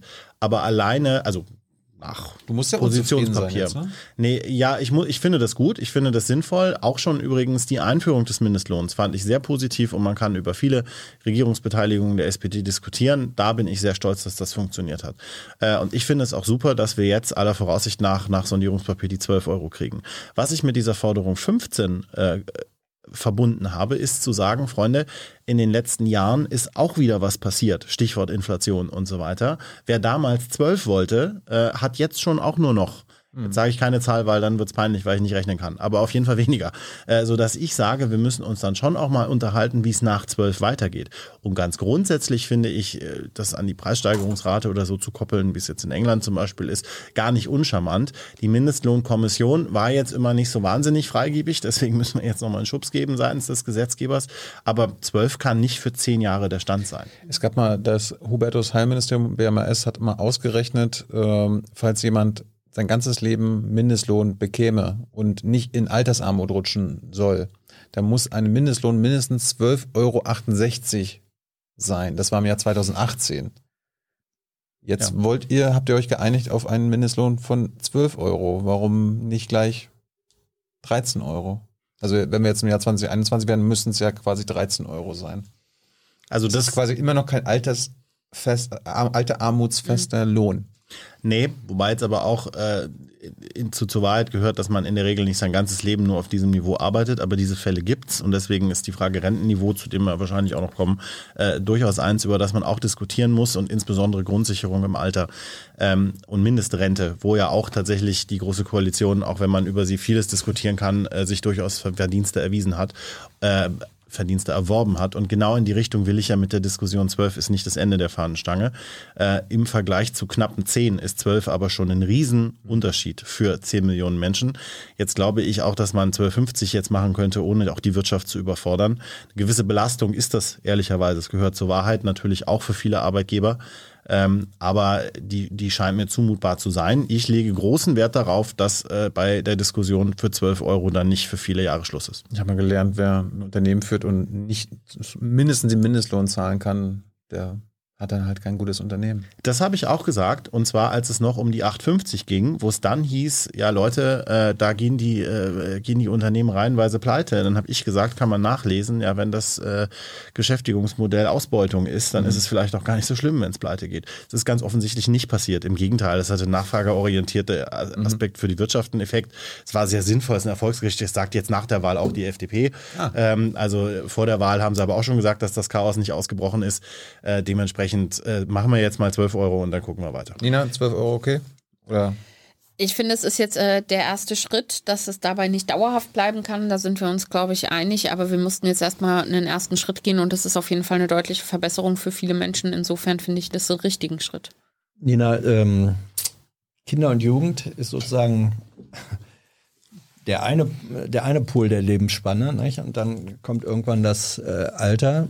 Hast du mit, der, mit, mit deinem Schwerpunkt Kinder- und Jugendpolitik äh, Rentenpolitik und Rentenabsicherung auch im Fokus oder ist das ganz weit weg von dir? Nee, das ist mir total wichtig tatsächlich, ähm, weil ich finde, man muss, also ich mache ja Familienpolitik vor Ja. allem und Familie ist eben nicht nur Kinder, sondern Familie ist auch Oma und Opa. Zum Beispiel, ja. Oder selbst wenn es nicht mal Oma und Opa sind, sondern wenn ich selber noch keine Kinder hätte, aber trotzdem pflegebedürftige Eltern. Auch das ist Familie. Und deswegen finde ich, Teil der Familienpolitik muss auch sein, dass man äh, Pflege für Menschen im Alter ermöglicht. Also dass, äh, dass man analog zur Elternzeit beispielsweise eine Pflegezeit nehmen kann. Das finde ich total wichtig. Ähm, Insofern, ja, natürlich gehört, äh, gehören Senioren und das Leben im Alter ähm, ganz eng verwoben ähm, mit, mit Politik für Kinder und Jugendliche. Und ich glaube, man kann gerechte Politik nur machen, wenn man generationenübergreifend denkt. Und ähm, das, das gilt für ganz, ganz viele Bereiche, Klimapolitik und so weiter. Ne? Aber ich glaube eben ganz konkret auch in der, in der Kinder- und Jugendpolitik ähm, muss man immer mitdenken, was bedeutet das auch für, für alte Menschen. Wenn wir über Rentenniveau sprechen, was bedeutet eigentlich das Rentenniveau dann für zukünftige Generationen und so weiter. Insofern sind es ja Dinge, die eng miteinander verwoben sind. Und ein, ein Punkt, den ich total spannend finde, ich habe, ähm, war ja wie gesagt in, in Berlin in der Bezirksverordnetenversammlung im, im Bezirk Steglitz-Zehlendorf. Auch da habe ich schon Kinder- und Jugendpolitik gemacht. Und wenn es um, um Stadtentwicklung beispielsweise geht, wenn es darum geht, wie wollen wir neue Stadtquartiere bauen, was, was brauchen wir da, da ist es ganz häufig so, dass Kinder und Jugendliche und Seniorinnen und Senioren ganz ähnliche Bedürfnisse haben, wie, wie Stadtentwicklung aussehen muss, wie neue Stadtquartiere aussehen müssen. Insofern finde ich auch da, ähm, man sollte aufhören, immer die Menschen in so Schubladen zu unterteilen. Hier haben wir die Jugendlichen, da haben wir die normalen Erwachsenen und dann haben wir die Alten, sondern es wirklich zusammenzubringen und zu sehen, äh, wie da auch äh, Dinge daraus entstehen können. Die Ampel im Sondierungspapier, ähm, im Grunde hat sie da festgeschrieben oder sich vereinbart, den Einstieg in die Aktienrente zu machen. Du fandst, schon, du fandst schon die Riester-Rente falsch, Sebastian. Und nur Was die Aktienrente. Aktienrente? Also bei der Riester-Rente hat mir, glaube ich, die Geschichte recht gegeben, dass das äh, eher eine Fehlplanung war. Und die soll jetzt nicht insbesondere abgeschafft in der werden, habe ich jetzt auch nicht Umsetzung. Äh, was die Aktienrente betrifft, ist es jetzt natürlich so, dass das äh, ein, ein, eines der Herzenprojekte der FDP ist. In der Art und Weise, und die verweisen ja dann immer auf Skandinavien, wo man im Einzelfall auch diskutieren kann, ob das so, so zutreffend ist bei dem, was angedacht ist. Ähm, aber jenseits dessen so wie es jetzt geplant ist, dass man sagt, es bleibt bei der umlagefinanzierten gesetzlichen Rentenversicherung und on- on top gibt's kapitalgedeckte Modelle, habe ich da keinen großen Schmerz mit. Jetzt bin ich nicht wahnsinnig naiv und weiß schon auch, dass das eine neue Bundesregierung dann, wann auch immer ähm, Olaf Scholz nicht mehr Kanzler ist, auch anders sehen kann und dass ein Einfallstor dann auch immer ein Einfallstor ist, wo man gucken muss, wie man es wieder zukriegt. Ähm, aber dass wir nun jetzt nicht 100% SPD-Programmatik durchkriegen, äh, ist klar. Und so wie es jetzt angedacht ist, kann ich mit der Aktienrente leben. Brauchen tue ich sie nicht, um das ganz deutlich zu sagen. Und wir brauchen auch ein anderes Rentenniveau. Also ich glaube, wir müssen ganz andere äh, rentenpolitische Diskussionen führen. Aber Welche Schwerpunkte? ich würde gerne über das äh, grundsätzliche Niveau sprechen, über die Frage 48 der Prozent ist jetzt festgeschrieben. bis 2030. Darüber bin ich auch sehr froh. Alleine diese Regelung bewegt einen hohen zweistelligen Milliardenbetrag jedes Jahr an Zus Zuschuss. Ähm, ich hätte eigentlich ein deutlich höheres Rentenniveau. 51, 52 muss man eigentlich mindestens machen. Stichwort Altersarmut. Ähm, man muss aber auch beantworten, wo dieses Geld herkommt. Wir müssen natürlich aber auch über die Frage Einbeziehung anderer Berufe, äh, Anrechnung, Anrechenarten, Sozialverbeitragung von anderen Einkunftsarten und so weiter sprechen. Brauche ich dann eine neue Frage, weil im Halbsatz kann ich das jetzt nicht beantworten. Ähm, die Diskussion würde ich gerne führen und nicht die Frage der Aktienrente. Wenn man das, und jetzt sage ich es mal bewusst despektierlich, ausprobieren möchte als Add-on, ja, dann machen wir es halt, wenn die FDP das möchte. Aber wie gesagt, ich bräuchte es jetzt auch nicht kurzfristig. Ähm, der Grünen Partei wird ja gelegentlich nachgesagt, ja, das ist die Partei der Leute, die sowieso genug Kohle haben, für die wird das nie so ein äh, Problem sein. Mit, mit welcher Rentenkonzeption würdest du denn diesem sehr verbreiteten äh, Vorurteil Urteil entgegentreten können? Na, ehrlicherweise muss ich sagen, es ist, ähm, wenn man sich die Einkommensstrukturen der WählerInnen anguckt, ist es ja tatsächlich so, dass nur die äh, FDP über uns liegt. Nichtsdestotrotz glaube ich, und das, das ist halt der Unterschied zwischen uns und der FDP, dass wenn man sich anschaut, was unseren WählerInnen wichtig ist, ist tatsächlich soziale Gerechtigkeit neben dem Klimaschutz ähm, ja mit das Hauptthema, weil offensichtlich unsere Leute anders strukturiert sind und eben nicht nur auf sich selber gucken, sondern sagen, ich selber, äh, mir geht es zwar gut, aber ich finde, ich muss dann solidarisch von dem, was ich habe, auch was abgeben. Und deswegen sind auch unsere Leute äh, von Vermögenssteuer und solchen Dingen, obwohl es sie selber betreffen könnte, trotzdem überzeugt, weil sie sagen, das ist der richtige Schritt. Ne? Und deswegen glaube ich, es geht nicht nur um ein Vorurteil und es geht auch überhaupt nicht darum, dieses Vorurteil zu entkräften, sondern es geht viel eher darum zu sagen, ja, Menschen, die, äh, die, die stärkere Schultern haben, die müssen auch mehr tragen und wir Grüne sind bereit, das zu tun. So, und ähm, ich finde, dass äh, das Rentenkonzept, auf das sich jetzt im Sondierungspapier geeinigt wurde, genau wie Sebastian gesagt hat, ja, das ist jetzt auch nicht äh, irgendwie das, was ich mir eins zu eins erträumt hätte, aber es ist ein guter Kompromiss, mit, äh, mit dem ich auch gut leben kann. Ich bin gespannt, wie sie das jetzt in den Koalitionsverhandlungen noch genauer ausfüllen. Ich glaube, das wird, äh, das wird sicher nochmal wichtig, weil das Sondierungspapier gibt da ja quasi Eckpfeiler vor, aber da liegt der Teufel ja am Ende dann doch auch im Detail. Du freust dich, die Aktienrente einzuführen? Ich habe ja eben gesagt, das ist jetzt nicht alles äh, genau so, wie ich mir das erträumt hätte. Freust du dich, dass die Riester-Rente bleibt? Ich habe selber einen Riester-Vertrag. Ja. Nein. Doch, damals, da war ich, ich war. Studentin, bin zur Bank gegangen, habe gesagt, ich möchte gerne 20 Euro im Monat sparen. Wie mache ich das? Und zack, hatte ich meinen Riester-Vertrag. Ich habe den tatsächlich immer noch. Ähm, ich finde es irgendwie richtig, aber ganz unabhängig von mir, ja, meine Güte. Ähm, ich glaube, ich bin als Bundestagsabgeordnete, muss jetzt nicht über, über Riester-Rente diskutieren. Und ich weiß aber, dass es viele Menschen gibt, die halt tatsächlich ähm, als Studenten oder auch später dann angefangen haben, da reinzuzahlen. Und wenn du da jetzt einfach sagst, nee, Bestandsschutz und so weiter, Pech gehabt, das ist schwierig. Ne? Deswegen finde ich schon richtig, dass es da einen Bestandsschutz gibt. Aber ähm, grundsätzlich, dass diese Riester-Rente kein Erfolgskonzept ist und wäre ich finanzpolitisch damals etwas mehr auf der Höhe der Zeit gewesen, äh, hätte ich es wahrscheinlich damals schon nicht gemacht, muss man ehrlicherweise sagen. Ähm, aber so ist das. Letzter Hinweis von mir in Sachen Rentenniveau.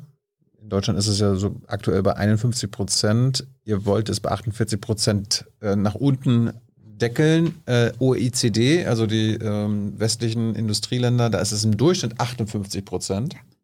Also wir sind weit unter dem westlichen Durchschnitt, obwohl wir so ein wohlhabendes Land sind. Und wir könnten uns ja an unseren Nachbarländern orientieren. Zum Beispiel Hans Frankreich, 60, ach so, pardon. Ja. Frankreich mit 73 Prozent oder Holland mit 80 Prozent. Ist, Warum, ist, warum sollte geht das, das, bei denen eigentlich? Ja, da sind die. das sind Sozialisten, ich der wollte. kurz, kurz mal, ja, immer mal wieder. Ähm, die Systeme kann man nicht eins zu eins vergleichen. Ähm, es ist auch so, dass bei uns ja immer auf Österreich verwiesen wird und gesagt hat, bei denen ist das so schön und das ist auch wirklich nur eine grüne Grenze dazwischen oder ein Fluss. 89 Prozent. Ähm, und da muss man sich wirklich konkret das System angucken. Wenn wir das österreichische System dann wir übernehmen ein neues würden, System oder ein anderes System. ja, kann man auch machen, aber wenn man es sozusagen vergleicht, wir müssten die Rentenversicherungsbeiträge in Deutschland dramatisch anheben und wir müssten den, den Zuschuss äh, des, des Staates in den entsprechenden Haushalt auch nochmal dramatisch anheben. Das kann man machen, wenn man sagt, einem ist das Thema entsprechend wichtig, aber es ist jetzt auch nicht so, dass da ähm, die das sozusagen einfach machen und äh, da das kein großer Aufwand ist. Ähm, Wie gesagt, ich wäre froh, wenn wir das Niveau jetzt einmal stabilisieren, auch über 2030 hinaus, dann wieder über 50 erhöhen, über andere Beitragsarten und Einkommensarten reden und auch über den Umstand, dass Abgeordnete, Rechtsanwälte und so weiter äh, gerne auch äh, alle in die gesetzliche Rentenversicherung Allerdings. einzahlen können, wie ich das übrigens auch tue, bin auch gesetzlich äh, krankenversichert freiwillig ähm, und ich ist auch nicht unzumutbar äh, und glaube, dass da da, wenn wir das als die kleinen Schritte sozusagen mal schaffen würden, über 2030 hinaus, können wir gerne über Systemwechsel. Bürgerversicherung kommt auch nicht, ne? Sieht nicht so aus äh, im Moment, äh, weil natürlich Weil die klar FDP ist, die private erhalten will. dass die FDP da nicht begeistert ist. Da gehört aber auch tatsächlich zur Wahrheit, ähm, dass viele Detailfragen nicht geklärt sind. Also es ist so, dass der Grundgedanke, alle zahlen in eine Krankenkasse ein, ähm, große Sympathien auch bei SPD und Grünen und sogar in Teilen der FDP, nicht in allen natürlich genießt. Aber die ganz konkrete Frage, wie überführe ich denn da die Beamten, wie mache ich das mit Ärztehonoraren, die muss man auch dann konkret natürlich beantworten. Ich sage auch nicht, dass das unmöglich ist. Ähm, aber wenn man jetzt sagen könnte, die Bundesregierung muss schnipsen und bumm, wäre das System umgestellt, wäre auch übertrieben. Nee, aber je länger man das vor sich herschiebt, Ja. desto höher wird, Völlig klar. Nicht? desto steiler wird der Anstieg, den man dann Ja. in, was weiß ich, sieben, acht, zehn Jahren zu bewältigen hat. Anderes, anderes soziales Thema, äh, was euch beide äh, Schwerpunkte eurer Arbeit ist, Mieten und Wohnen. Ich frage mal mit Nina an, hast du beim Volksentscheid für die Vergesellschaftung der Immobilienkonzerne, die mehr als 3000 Wohnungen äh, im Bestand haben, gestimmt? Ja. Warum? Weil ich glaube, dass ähm, ich glaube tatsächlich, dass der Volksentscheid so wie er ist, nicht hundertprozentig rechtssicher umzusetzen ist, muss ich ehrlich sagen. War ja Ähm, auch kein Gesetzesvorschlag, ne? Ganz genau. Das war auch das, was daran tricky ist. Nichtsdestotrotz finde ich die Grundidee richtig, ähm, zu sagen, ähm, Eigentum verpflichtet und deswegen muss man auch, ähm, wenn man Eigentum hat, verantwortungsbewusst damit umgehen. Und der, der Anstoß dieses Volksentscheides war ja, dass die Deutsche Wohnen, so hieß er ja auch, Deutsche Wohnen und Co. enteignen, ähm, wirklich ihrer Verantwortung als Vermieter, Vermieterin nicht nachkommt. Und deswegen finde ich, und das haben wir Grüne auch sehr frühzeitig gesagt, wir finden diese rein quantitative Grenze von 3000, die finden wir falsch, sondern wir sagen eigentlich, du musst dann was in der Hand haben, wenn VermieterInnen ihren Pflichten nicht nachkommen. Und da kann Enteignung eine Ultima Ratio sein, unserer Meinung nach. Es ist ja nun nicht so, dass noch nie enteignet wurde. Ähm, für Autobahnen beispielsweise enteignen wir ständig. Ja. Erdgaspipelines. Genau. Aber nicht für das Grundrecht auf Wohnen. Finde ich irgendwie seltsam. So, also warum? Es ist jetzt nicht, nicht total undenkbar zu enteignen. Ähm, aber zur Wahrheit gehört auch, ähm, es gibt keinen seriösen Juristen, du kannst mir gerne widersprechen, wenn du das anders siehst, aber es, ich kenne keinen seriösen Juristen, der sagt, kann man jetzt einfach mal so machen und dann haben wir in fünf Jahren hier Massen an Beständen in Berlin. Ähm, enteignen bedeutet ja nun auch nicht, dass du, dass du das geschenkt bekommst, sondern du musst ja äh, entweder zum Marktwert, aber selbst wenn du unter Marktwert ähm, enteignest, kostet uns das unheimlich viel Geld. Das heißt, wenn das Land Berlin das machen würde, haben wir zum einen jahrelange juristische Streitereien, haben zum anderen viel Geld, was wir auch an anderer Stelle nutzen könnten. Deswegen war unser grüner Vorschlag ja, ähm, den wir jetzt hier in den Koalitionsverhandlungen in Berlin, in denen wir ja parallel sind, auch versuchen ähm, noch einzubringen, ist, dass wir gesagt haben, wir wollen den, einen Mietenschutzschirm, das heißt ein Bündnis, wo wir VermieterInnen und Mieter quasi an einen Tisch holen, wo wir sagen, okay, was braucht es eigentlich, welche, welche Anreize braucht es auch, damit Vermieter bereit sind, zu fairen Konditionen zu vermieten. Wir wollen also Anreize bieten dafür, dass Vermieter uns diesen Pakt sozusagen unterschreiben und dafür bekommen sie eben Anreize, sind dann aber eben auch verpflichtet, zu ordentlichen Konditionen zu vermieten. Und ich glaube, das entwickelt sich in eine gute Richtung und wir haben ja auf Bundesebene haben wir diese neue Wohngemeinnützigkeit, wo wir sagen, wir müssen da was tun, ähm, wollen da viel Geld auch investieren in bezahlbares Wohnen. Ich glaube, auch das ist wichtig, denn zur Wahrheit gehört auch, ja, wir haben in Berlin ist es ja nur zu diesem Volksentscheid gekommen, weil wir als Land, als Bundesland eigentlich kaum eine andere Handhabe haben. Das hat ja der Mietendeckel gezeigt. Wir können als Bundesland kaum etwas tun. Deswegen ist die Bundesebene in der Pflicht. Deswegen war auch unsere Forderung beispielsweise eine so eine Länderöffnungsklausel. Ähm, ob die kommt, wissen wir noch nicht. Ne? Werden wir sehen, aber eine Länderöffnungsklausel zu haben im Bundesgesetz, die eben den Kommunen, die besonders belasteten Wohnungsmarkt haben, die Möglichkeit eines Deckels zu geben. Was wir eben in Berlin versucht haben, was wir juristisch nicht durften, würden wir jetzt gerne über die Bundesebene ermöglichen. Das heißt, da müssen ja, Land und Bund ineinander greifen. Nina, weil du, weil du eben äh, den, den Volksentscheid sozusagen die Umsetzbarkeit ne, ein wenig in Zweifel gezogen hast. Das Land Berlin äh, hat gekauft oder kauft 14.000 Wohnungen zurück mit einer über zwei Milliarden kostet das. Ja. Die Finanzierung dieser Rückkaufsumme folgt eigentlich genau dem gleichen Modell, das man sich vorgestellt hat als Entschädigungszahlung für die Enteignung. Wieso geht's da und wieso soll es auf einmal äh, im, bei dem Grundprinzip nicht gehen?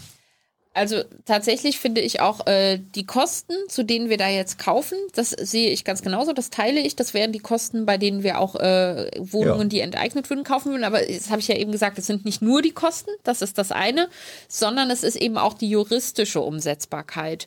Und da ähm, gibt es unterschiedliche Gutachten. Die einen sagen, es geht, die anderen sagen, es geht nicht. Die meisten sagen, es geht. Das stimmt. Ähm, aber es gibt eben auch die, die sagen, es geht nicht. Und das müssen wir, wenn wir als Senat das machen wollen, müssen wir seriös nochmal prüfen. Und deswegen. Das sind, das sind, Sind die wir- Gutachten von Deutsche Wohnen übrigens äh, so gewesen. Nein, es gibt schon, äh, es gibt schon unterschiedliche, aber AfD wir haben deswegen, FDP-Gutachten und so wir haben ja. deswegen gesagt, und ich finde das Vielleicht richtig. SPD, wer weiß. Ich sag gleich was. Ja. Ja. Wir haben deswegen gesagt, wir wollen tatsächlich nochmal von Experten das prüfen lassen, weil wenn wir um, wenn wir das umsetzen, dann muss es nach diesem Mietendeckel, wo, wo wir wussten, wir begeben uns auf ein juristisches Neuland, aber es ist eben nicht gut gegangen, leider. Und da haben wir gesagt, das können wir uns nicht nochmal leisten, sondern wenn wir das machen, muss das Hand und Fuß haben. Deswegen prüfen wir jetzt. Und wir haben eine Expertenkommission ein Jahr lang und wir haben eine Ein. Expertenkommission, die unter anderem von dem Volksentscheid Deutsche Wohnen und Co., die sollen da ja auch Leute hinein entsenden. Also es ist jetzt nicht so, dass der Senat sich mal irgendwie mit Leuten, die er gut findet, zusammensetzt Mhm. und dann sagen wir übrigens geht nicht, sondern wir wollen das schon ernsthaft prüfen. Ja? Warum ja? Weil sowas schon auch Zeit kostet und weil, und das ist eben das Zweite, wir wollen eben, wie gesagt, diesen Pakt für bezahlbares Wohnen oder wie auch immer wir den dann nennen. Wir hatten Grüne, hatten wir es Mietenschutz schon genannt, wie das Baby heißt, ist egal. Wichtig ist, was hinten bei rauskommt. Und ich glaube, ein Teil, der für Enteignung, dass man überhaupt enteignen darf, ist ja relevant. Hast du mildere Mittel alle ausgeschöpft? Das heißt, wenn wir am Ende vor Gericht stehen und verteidigen müssen, dass wir enteignet haben oder enteignen wollen, wird jeder Richter uns erstmal fragen, habt ihr alle milderen Mittel genutzt? Und deswegen müssen wir jetzt auch als allerersten Schritt erstmal, und das dauert auch ein bisschen, müssen wir jetzt erstmal gucken, welche milderen Mittel haben wir, die müssen wir einleiten und wenn das nicht funktioniert, dann können wir im nächsten Schritt diese Ultima Ratio Sebastian, ziehen. du ziehst jetzt nach Berlin. Hättest du als Berliner für den Volksentscheid gestimmt? Das habe ich mich in der Diskussion auch gefragt, gerade weil ich als Münchner, der ich ja auch noch bin und bleibe, ja nur auch regelmäßig mit Miet- und Bau- und Wohnfragen konfrontiert bin. Äh, und ich habe das für mich beantwortet mit wahrscheinlich ja. Ähm, aber ich hätte mich nicht den Illusionen hingegeben, dass ich damit das Problem von bezahlbarem Wohnen in Berlin löse. Und ich glaube ehrlicherweise, dass man da äh, auch falsche Erwartungen geweckt hat. Ich bin grundsätzlich, ist mir jede Wohnung in öffentlicher Hand lieber als eine, die einer privaten Firma, die äh, auf Gewinn äh, orientiert ist, ähm, in, in, in öffentlicher Hand ist, ist mir lieber. Ähm, es ist jetzt aber schon so, dass auch staatliche Genossenschaften und auch städtische in Berlin natürlich auch äh, Wirtschaftlichkeitsthemen haben, weil es sonst ganz schnell in den Bereich Untreue, Steuergelder und so weiter geht. Ähm, das heißt, wir enteignen jetzt mal die ganzen großen Konzerne und dann wird hier alles toll. So ist es nicht. Neuen Wohnraum schafft es übrigens auch nicht, jenseits der Fragen, äh, was die Finanzlage von Berlin, die ja sowieso ähm, einigermaßen prekär ist, ähm, äh, betrifft. Dementsprechend, ich bin froh über diese Debatte. Man muss aber in der Debatte auch ehrlich sein und sagen, was passiert und was nicht und was sind eigentlich die Konzepte, die man vor allem als Bundesgesetzgeber, und da ist tatsächlich der Bund im Lied, eigentlich macht. Und da hoffe ich schon, dass wir ähm, trotz äh, diverser FDP-Themen uns auch noch ein bisschen mehr auf ein bisschen mehr einigen können, als 400.000 Wohnungen im Jahr zu bauen. Was ich mal von deiner Kollegin John Bayram gelernt hatte, äh, dass zum Beispiel diese ganzen öffentlichen Genossenschaften, DGWO und so weiter, warum müssen die eigentlich profitorientiert sein? Warum müssen die äh, plus minus null am Ende des Jahres haben? Warum können die nicht so wie die Berliner Verkehrsbetriebe so öffentlich-rechtlich laufen? Die müssen ihren Job machen und zur Not machen sie halt auch mal Minus. Einfach nur, weil sie Wohnraum anbieten müssen und nicht in erster Linie auf dem Markt mit privaten Anbietern konkurrieren müssen. Das wäre doch mal eine erste Maßnahme. Ja, das Problem ist ja am Ende des Tages, ähm, dass du es ja auch irgendwie finanzieren musst. Ne? Und ähm, Das gilt für die BVG auch. Naja, klar. Aber ähm, die Frage ist ja schon, da wo Menschen sich die Wohnung nicht leisten können, und da kommen wir zurück zu Hartz IV äh, oder Bürgergeld, ähm, die bekommen ja dann eine entsprechende Unterstützung. Die bekommen übrigens bei der BVG dann auch das Sozialticket und so weiter. Ähm, aber ich finde es schon in Ordnung, dass ein solches Unternehmen auch am Ende plus minus null rauskommen muss. Das ist okay. Das wäre ja trotzdem zu bezahlbaren Preisen möglich, wenn die Ge- Bundesgesetzgebung entsprechend wäre. Ja, und dieses sich behaupten müssen gegen andere Unternehmen auf dem Markt ist ja nur deshalb ein Problem, weil äh, auch gerade private Unternehmen die Preise extrem in die Höhe getrieben haben. Gerade die Bodenpreise auch und so weiter sind ja extrem in die Höhe getrieben worden. Und hätte die Bundesebene da rechtzeitig einen Riegel vorgeschoben, mhm. hätten wir dieses Problem ja überhaupt nicht. Deswegen, ich glaube nicht, dass die Organisationsstruktur der Wohnungsunternehmen das Hauptproblem ist, sondern das Hauptproblem ist, dass Boden und Wohnraum einfach teuer ist ohne Ende, ja. weil die Regulierung zu spät, also zu spät erkannt wurde, dass reguliert werden muss. Nun, nun, seid ihr, nun seid ihr ja die Bundesebene. Das äh, Bundesverfassungsgericht hat beim Urteil gegen den Berliner Mietendeckel äh, gesagt, äh, darf das Land nicht machen, ist Bundesebene. Ja. Sebastian, ja. Hm? Schiebst du das an? Schiebt ihr das an? Sozusagen Mietendeckeln, Mietendeckelregelung auf Bundesebene als Bundesgesetz? Das haben wir schon angeschoben. Das Problem ist nur, dass die SPD nicht 100 Prozent der Bundestagsabgeordneten stellt, weil dann mhm. hätten wir wenigstens ein Mietmoratorium bekommen. Das wäre aber auch der, nächste Kanzler ist dagegen, hat er gesagt. Bundesweite Mietendeckel nicht mit ihm. Ja, weil es auch keine parlamentarische Mehrheit dafür gibt. Und das ist das Problem. Äh, und deswegen habe ich auch gesagt, ich schiebe das gerne an. Ich habe das äh, mehrmals äh, öffentlich unterstützt in den letzten Monaten. Braucht München auch? auch gerne weiter, bitte? Braucht München auch einen Mietendeckel? Ja, unbedingt. Okay. Noch viel mehr als Berlin, ohne jetzt Not und Elend gegeneinander aufwiegen zu wollen. Aber das, das ist, glaube ich, äh, verzeiht mir auch die Berliner Landesvorsitzende, wenn ich das äh, so sage in der Konstellation, äh, ganz unbedingt. Und deswegen äh, stoße ich das gerne an. Aber die, die Frage wird sein, was kann man in dieser parlamentarischen Mehrheit hinkriegen? Und da hoffe ich, wie ich es gerade schon gesagt habe, auf mehr als 400.000 Wohnungen im Jahr, äh, davon 100.000 äh, mit Sozialbindung. Die sind, das ist schon super, da freue ich mich drüber, mhm. aber da brauchen wir noch ein bisschen mehr. Der Chat will wissen, sollte es in Deutschland eine bundesweite Leerstandsabgabe geben? Das finde ich nicht uncharmant, ähm, insbesondere weil ich schon bei der Frage, wer ungenutztes Bauland hat, äh, da eigentlich gern besteuern würde. Und zwar üppig, äh, damit man dann als Kommune, der ich das zuführen würde, damit äh, wiederum entweder mehr Sozialbindung schaffen kann oder mehr bauen kann. Ähm, kann, also Leerstand ist tatsächlich auch in München Thema, das meint man immer nicht. Wir meinen immer nur, dass der, der Wohnraum zu knapp ist. Äh, ist er auch, aber äh, wäre ich offen für Diskussionen, ja. Steht auch nicht im Sondierungspapier. Nina auch?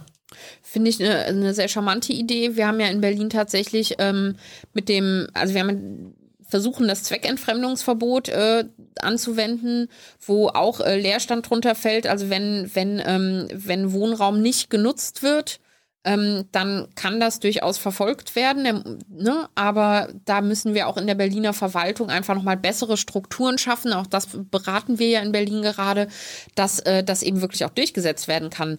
Weil so ein Zweckentfremdungsverbot ist natürlich schön und gut, aber du musst es vor Ort auch durchsetzen können.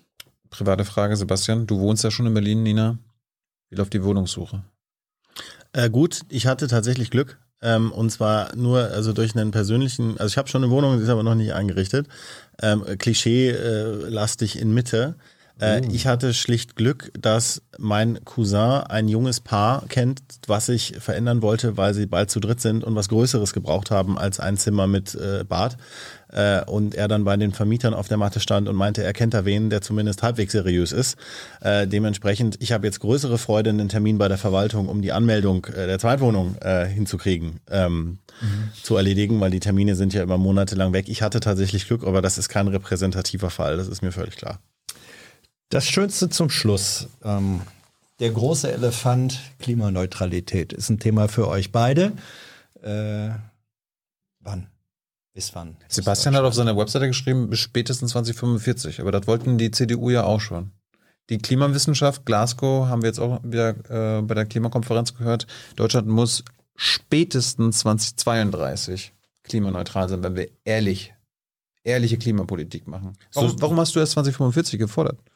Ich habe mich da an der Beschlusslage der Partei orientiert, um ganz ehrlich zu sein. Die war scheiße. Äh, man kann aber, bitte? Die war halt scheiße. Die war ein bisschen zu unambitioniert und ich habe das auch äh, beim entsprechenden Programmparteitag vertreten. Die Anträge von Nina Scheer mit 2040 und so werden euch bekannt sein. Mhm. Die habe ich unterstützt. Ich bin bei SPD Klimagerecht dabei. Äh, ich sage so schnell wie möglich, bin sehr froh äh, und ich weiß auch, dass da viel Credit sozusagen äh, den Grünen gebührt, dass die das so hoch priorisiert haben. Bin aber bei einem früheren Kohleausstieg bei zwei Prozent der Fläche für Windkraft und so weiter sehr gerne dabei und freue mich, dass wir da was hinkriegen. Ob da jetzt immer die SPD die treibende Kraft war, andere Frage. Aber die SPD trägt es mit und darüber bin ich sehr froh. Die Grünen wollen auch nicht bis 2032 klimaneutral. Ja, auch wir wollen natürlich so schnell wie möglich, wir müssen ehrlich zugeben, dass auch unser Programm nicht ausreicht. Ähm, das aber auch, also ist schon so, so ein Problem, ne? Schön, dass die Grünen getrieben haben. Wir als SPD sind da ein bisschen hinterher, aber toll, dass ihr es macht. Das ist halt Teil des Problems, ne? Also, ähm, wir haben 14,8 Prozent. Damit kann man halt auch nicht alle seine Ziele umsetzen. Und das ist gerade beim Thema Klimaschutz ein Riesenproblem, weil wir eben immer wieder in die Auseinandersetzung gehen müssen, was geht, was geht nicht. Und ähm, ich glaube, wir haben mit dem Sondierungspapier jetzt schon wirklich große Schritte gemacht. Also ich freue mich wirklich, dass da steht, wir wollen uns auf den 1,5 Grad Pfad begeben, Wir weil wollen das nicht, wir bedeutet, werden, wir wollen. Ja. aber das bedeutet dennoch, dass wir ernsthaft alles unternehmen müssen, um das zu erreichen. Und auch unser Wahlprogramm hat da nicht ausgereicht. Das stimmt. Und deswegen müssen wir darüber hinausgehen. Und ähm, ich, ich persönlich bin gar keine Freundin von bis 2030, 32, 35 irgendwo in irgendwelche Papiere reinzuschreiben, muss ich ehrlich sagen.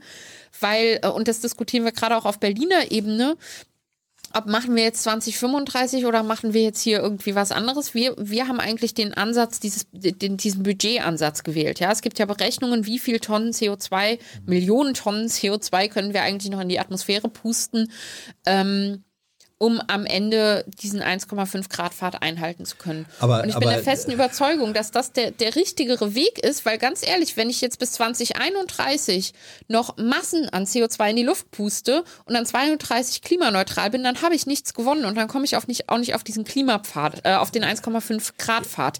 Deswegen finde ich es wichtiger, zu, sich ehrlich zu machen und zu sagen, was können wir maximal tun, was dürfen wir maximal noch ausstoßen, um das realistisch zu erreichen. Gut, das ist der Budgetansatz. Äh, Genau. Der, der ist, der, der wird auch nicht von allen in der bisherigen, in der jetzigen Bundesregierung äh, vertreten. Auch nicht aber, von der Umweltministerin der SPD. Ja, ähm, aber ein Satz wie, äh, pardon, du hast ihn eben zitiert, ähm, wir wollen uns auf den 1,5 Grad Pfad begeben. Das ist doch reine Politlyrik. Wir wollen uns auf den Pfad begeben. Also wenn ich sage, wenn ich sage, der Pfad ist, sagen wir mal, vom Start bis zum Ziel äh, zehn Kilometer lang, dann begebe ich mich ja schon auf den Pfad, wenn ich als Schnecke in zwei Jahren drei Meter schaffe. Ja? Ähm, das, äh, wie, soll, wie, muss das, wie muss das konkretisiert werden, damit das 1,5 Grad Ziel, wenn man es noch irgendwie ernst nimmt, nicht eine Sache wird, wo man sagt, langsam, langsam, langsam und dann müssten wir hoch im letzten Jahr sozusagen die Steilwand hochklemmen. Was, Ja. muss, da, was muss da in die Koalitionsvereinbarung rein? Aber ich verstehe, ich verstehe den Ansatz. Nichtsdestotrotz steht dieser Satz da ja nicht alleine. Da steht ja nicht nur, wir wollen uns auf den Pfad begeben und äh, dann geht's über zum Thema Sport oder sonst was, sondern da steht ja auch, hat äh, Sebastian eben schon angedeutet, zwei Prozent der Fläche für Windkraft. Ähm, Warum nicht Solar, Solarpflicht auf allen Dächern. Ähm, in, auch da hätten wir uns mehr gewünscht. Bei Neubauten, bei privaten soll es die Regel sein, ähm, bei gewerblichen verpflichtend. Auch da hätte ich mir persönlich mehr vorstellen können. Klar, aber das ist immer ein Kompromiss. Aber das sind ja relevante Dinge, ne? Kohleausstieg. Also ich weiß, 2030 ist notwendig und da steht nur idealerweise, aber da steht zumindest nicht mehr, was Scholz im Wahlkampf immer noch gesagt hat die ganze Zeit. 2038 reicht auch. 2038 ist verdammt nochmal viel zu spät. Und ich muss auch ehrlich sagen, zum einen wird dann immer gesagt, uh, die Grünen haben ihr Ziel nicht erreicht. Mir ist scheißegal, ob wir da unser Ziel erreichen. Weil es geht da nicht um die Grünen. Und dann wird immer gesagt, es geht um unsere Glaubwürdigkeit. Nein, es geht auch nicht um unsere Glaubwürdigkeit. Wenn wir unsere Glaubwürdigkeit verlieren, sind wir in vier Jahren nicht mehr im Bundestag. Tough luck. Aber was bedeutet das eigentlich für die kommenden Generationen? Dafür ist das relevant. Und da geht es nicht um persönliche Glaubwürdigkeit und um, habt ihr jetzt was geschafft oder nicht und werdet ihr wiedergewählt oder nicht, sondern da geht es darum, was wir den kommenden Generationen für eine Erde hinterlassen.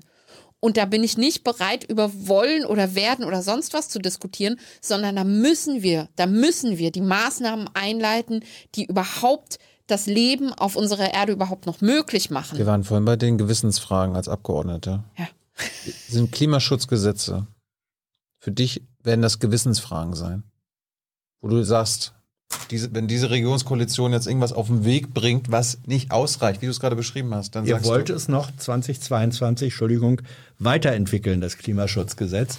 Steht im Sondierungsprogramm drin. Das heißt, Das kommt auf dich zu als Frage. Das Auf wird auf euch. mich zukommen als Frage. Aber auch da kann ich ja jetzt noch nicht sagen, wenn, wenn mir das nicht weitgehend genug ist, dann stimme ich mit Nein, weil was ist denn dann die Alternative? Gar nichts zu haben? Also wenn dann eine Mehrheit der, der besonders, äh, besonders Ja, fundamentalistischen Leute stimmt dann mit Nein und dann bleibt das Klimaschutzgesetz erstmal, wie es ist und es tut sich gar nichts. Ne? Also es ist ja immer aber, eine Frage aber, aber von wenn genug von euch aus der Regierungskoalition sagen, nee, da können wir nicht mitstimmen, das können wir nicht mit unserem Gewissen vereinbaren, dann ist doch die Regierung und äh, eure anderen Abgeordneten gezwungen, das nachzubessern und mehr zu machen. Nee, eben nicht. Die macht dann, also jetzt schwieriges Beispiel, aber grundsätzlich ähm, äh, passiert dann nichts. Weil man dann eben sagt, ja gut, es hat ja keine Mehrheit gegeben. Und deswegen bin ich auch tatsächlich immer jemand, äh, der, der sagt, wenn ich einen kleinen Schritt kriege, eine kleine Verbesserung, dann nehme ich die erstmal, sage aber natürlich, dass mir das noch nicht reicht und ich eigentlich noch ganz woanders hin will. Aber sage nicht, ich schmeiß den Tisch nicht um und sage, nee, ist alles scheiße, Verrat und so geht es nicht. Weil ich glaube, das bringt uns nicht weiter. Das ist im linken Flügel äh, auch meiner Partei nicht so verbreitet, das weiß ich schon. Da sagt man immer gerne alles Verräter und das ist alles nicht in Ordnung. Äh, aber man muss auch kleine Schritte gehen. Man muss aber sagen, dass sie zu klein sind. Also Klimaschutzgesetzgebung, keine Gewissensfrage für euch beide. Nee, es Doch, sind es alles ist eine- Gewissensfragen. Es ist schon eine Gewissensfrage, aber deswegen kann ich dir erst recht jetzt noch nicht sagen, wie ich darüber abstimmen werde. Woran liegt das, dass äh, in Bayern äh, die Widerstände sozusagen gegen die Schaffung von Infrastruktur für den Umbau auf Erneuerbare so sehr gehemmt werden? Warum gibt es so wenig Windräder, will Hans wissen. Ja, weil es diese dämliche 10H-Regelung gibt äh, mit, mit dem Thema Abstand zwischen Windrad und Wohnbebauung. Äh, da hat jetzt aber mittlerweile, also die die CSU gemacht hat, die SPD regiert in Bayern nicht, nur zur Info, falls das nicht allen sozusagen Bund jetzt. Äh, bekannt ist, ja, äh, Gott sei Dank.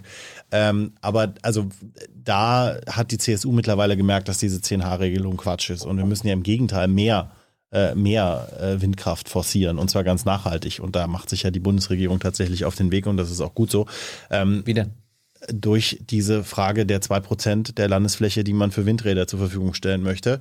Ob die reichen, wird man zeigen, aber es finde ich auf jeden Fall schon mal als Ansatz sinnvoll, dass wir nicht sagen, ja gut, wir stellen jetzt Windräder hin, aber nur da, wo es jetzt wirklich keinen stört, ähm, sondern wir forcieren das und sehen es als Wert an sich. Ich finde ja zum Beispiel auch völlig absurd, dass jetzt wieder Leute um die Ecke kommen und sagen, Atomkraft ist übrigens emissionsfrei. Also da, da geht mir das Messer wirklich in der Tasche auf tatsächlich, aber ähm, warum das in Bayern so ein Thema ist, also es ist, frage ich mich oft. Ähm, es ist aber auch viel Propaganda. Also was da immer erzählt wird mit, äh, dass einem da den ganzen Tag schlecht wird, wenn man drei Kilometer neben einem Windrad äh, wohnt, äh, weil man da Schwindelgefühle hat und so weiter. Also Sachen, die auch wenn ich jetzt kein Arzt bin, mir beim besten Willen nicht, äh, nicht, nicht äh, erklären kann. Es wird ein Lobbythema sein am Ende des Tages, ehrlicherweise. Und dass die CSU da noch nicht ganz verstanden hat, was es geschlagen hat. Nina will ähm, Solar auf, je, auf jedes Dach. Wie soll das passieren? Naja, wir haben, ähm, wir, du brauchst entsprechende Förderprogramme, dass die Leute sich das auch leisten können, natürlich. Das ist schon klar. Aber du kannst natürlich bei Neubau, es gibt gewisse Regelungen, die einzuhalten sind bei Neubau. Ähm, und da kannst du sowas natürlich auch äh, ergänzen. Wir haben das in Berlin auch beispielsweise, haben wir schon eine, eine Gesetzeslage jetzt geschaffen, die, ähm, die eine Solarpflicht ähm, einführt. Ja, also insofern finde ich, dass das ist machbar. Und ähm, auch da eher eine Frage des Wollens als, ähm, als de, ob es, ne, also wo, wo ein Wille ist, ist auch ein Weg, würde ich sagen. Was hältst du von der italienischen Lösung, die sagen, wer immer sich Solar aufs Dach packt, der kann das von seiner äh, bei der Steuererklärung absetzen, die gesamten Kosten am Ende des Jahres. Müsste ich mir finanzpolitisch ehrlich gesagt nochmal genauer anschauen. Du hast ja bei uns auch unterschiedliche Förderprogramme und dann musst du immer schauen, wie musst du das gegeneinander aufrechnen und so weiter. Müsste man sich im Detail anschauen. Aber dass es eine Förderung braucht, äh, ist, glaube ich, keine Frage. Wollen wir zum Schluss mal kurz Außenpolitik machen? Habt ihr außenpolitisch Ahnung? Weil ihr müsst ja vielleicht auch mal irgendwie einen Bundeseinsatz, Bundeswehreinsatz zustimmen oder, oder ablehnen. Das kommt darauf an, welchen Bereich der Außenpolitik du meinst, äh, aber es ist durchaus, durchaus unterschiedlich. Ja, ich meine, wir haben jetzt ja gerade gesehen, was in. Afghanistan so passieren kann, wenn die Bundeswehr ähm, abrückt. Ähm, hast du irgendwie, hast du, sagst du generell Nein zu Bundeswehreinsätzen oder was sind deine Bedingungen für Bundeswehreinsätze? Will auch der Chat wissen. Also ich finde, finde Bundeswehreinsätze erstmal grundsätzlich kritisch. Ich tue mich da ganz grundsätzlich äh, schwer mit.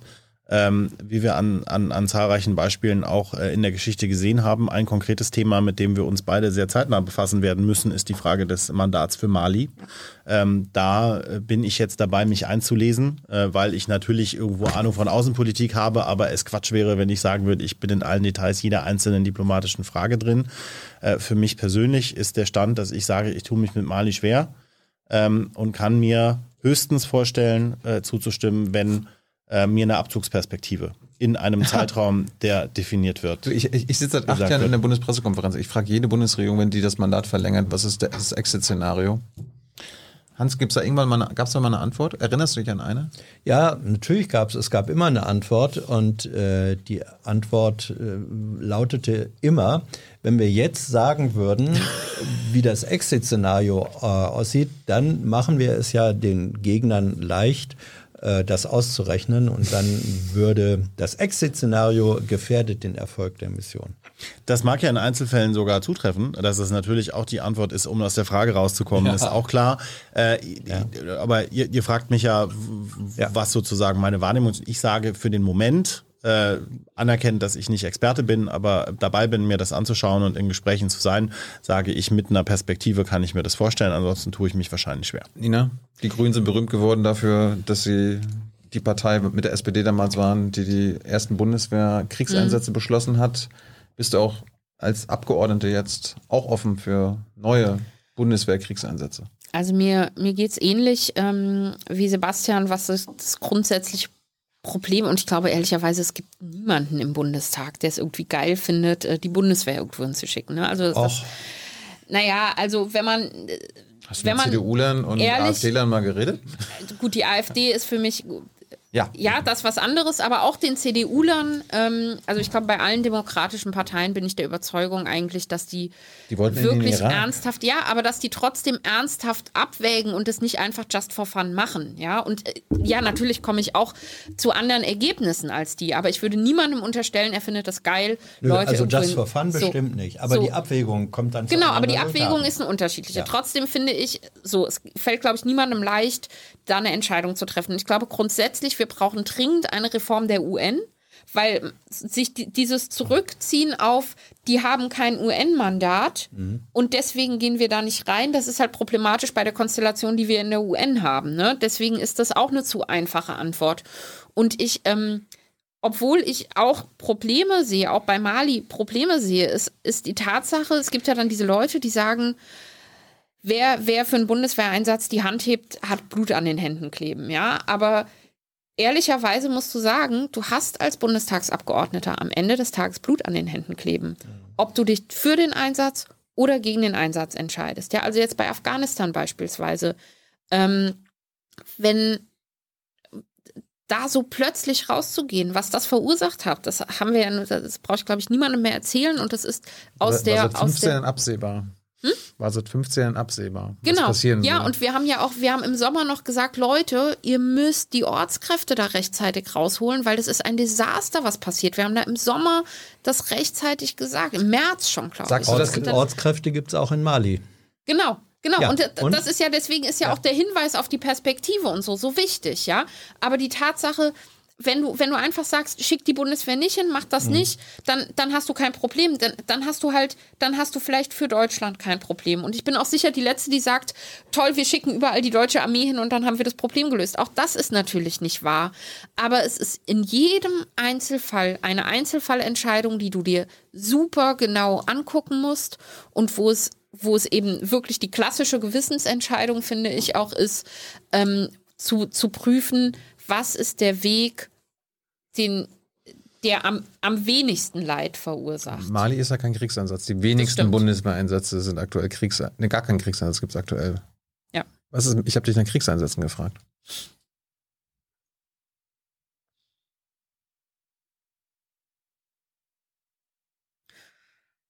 Ich.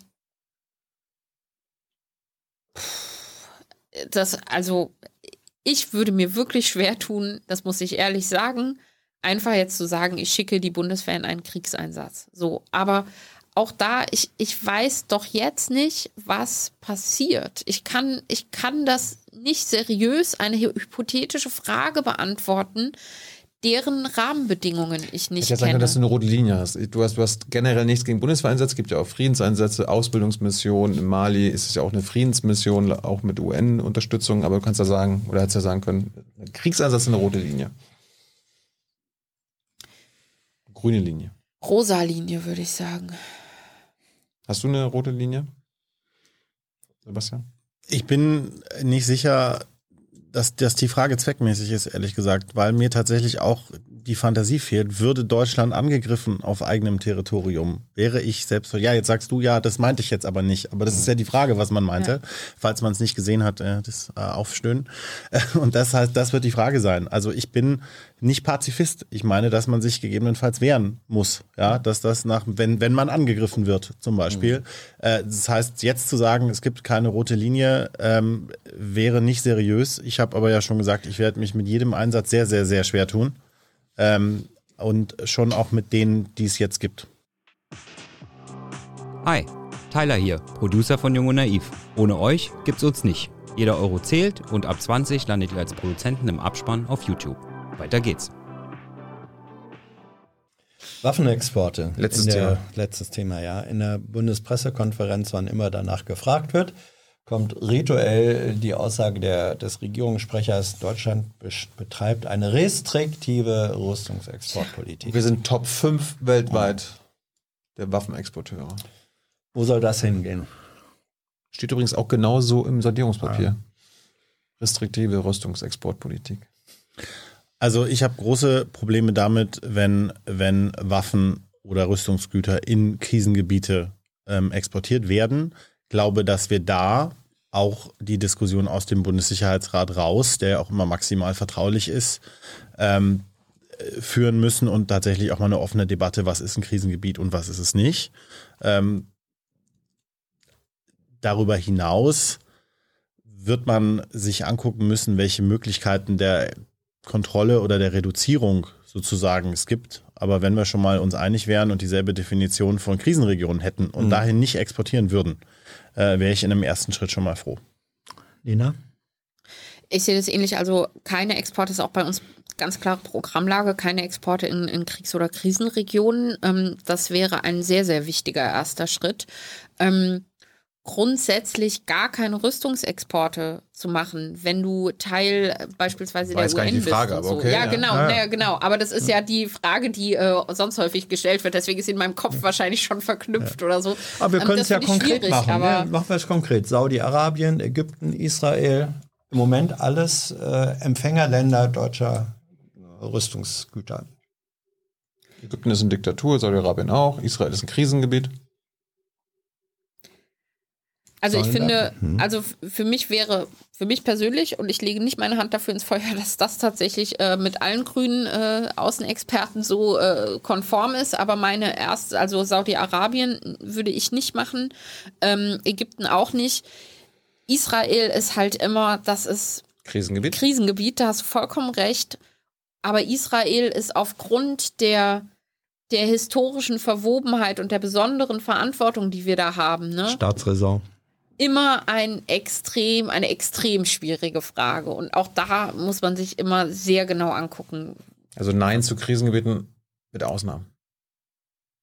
Hört sich jetzt so an. Sebastian, kannst du Also- dir überlegen. Es war das Beispiel, weil wir ja schon das fünfte Mal die letzte Frage hatten, war das Beispiel, was ich nicht nennen wollte, weil ich dachte, dann drehen wir die Krise, sozusagen- die, die, die Kurve kriegen wir jetzt auch noch. ähm, äh, Saudi-Arabien und Ägypten, nein. Äh, ja, Israel oder der Nahe Osten, je nach Definitionssache, ist ein Krisengebiet. Äh, wenn ich eine Ausnahme definieren würde, dann da, äh, um das ganz ausdrücklich zu sagen. Äh, glaube aber auch, dass es nicht unbedingt äh, entsprechend deutsche Rüstungsgüter braucht. Ich würde aber Saudi-Arabien, Ägypten und Israel in keiner Konstellation vergleichen, um das ganz deutlich Ja. zu sagen. Äh, und deswegen würde das, sind, es. das sind ja aktuelle Empfänger von deutschen Rüstungsexporten, haben wir Ja, genannt. aber es ist, ist auch okay natürlich, aber zu sagen, äh, man schert die alle über einen Kamm und sagt, das machen wir grundsätzlich nicht, ich sage nicht, dass ihr das gemacht hättet, ähm, wäre nicht zweckgemäß. Ihr habt ja beide von Krisengebieten gesprochen, darum haben Ja. wir Israel genannt. Was ist mit der Türkei? Letzte Frage. Allerletzte Frage. Nun wirklich letzte Ist ein. NATO-Partner, würde ich auch ungern beliefern wollen. aber Kein Aber, war die Antwort. Ungern heißt, hm, wenn es sein muss. Nee, Ungern heißt, also es wird ja, also der Punkt ist, es ist im Bundeshaussicherheitsrat und deswegen habe ich gesagt, wir müssten diese Diskussion mal offensiv führen. Äh, ja, Gegenstand der Diskussion, die aber keiner nachvollziehen kann. Man weiß dann auch nicht, wie da agiert wird, was die Argumente sind und ob dann was für Deals es gibt. Bei der Türkei kann es sehr gut sein und ich bin nicht Mitglied des Bundessicherheitsrats, äh, dass man irgendwelche die, die Deals mit Blick auf diesen Flüchtlingsdeal, diesen dreckigen gemacht hat und dann gesagt hat, dann kann man ja bei den Waffen helfen. Ich weiß aber nicht, ob das stimmt. Äh, dementsprechend müsste man sich alle Argumente angucken. Wenn ich jenseits aller Argumente und aller Konstellationen entscheiden müsste, würde ich in die Türkei keine Exporte Nina? liefern. Geht mir ähnlich. Ich finde äh, dieser Geflüchteten-Deal genau, genauso dreckig wie du. Ne? Deswegen finde ich auch, muss, selbst wenn es im, im Rahmen dessen Absprachen gibt, müsste man die dringend in Frage stellen. So insofern ähm, kann ich das, kann ich da gut anschließen. Ich äh, persönlich würde da auch gerne keine Waffen hinliefern.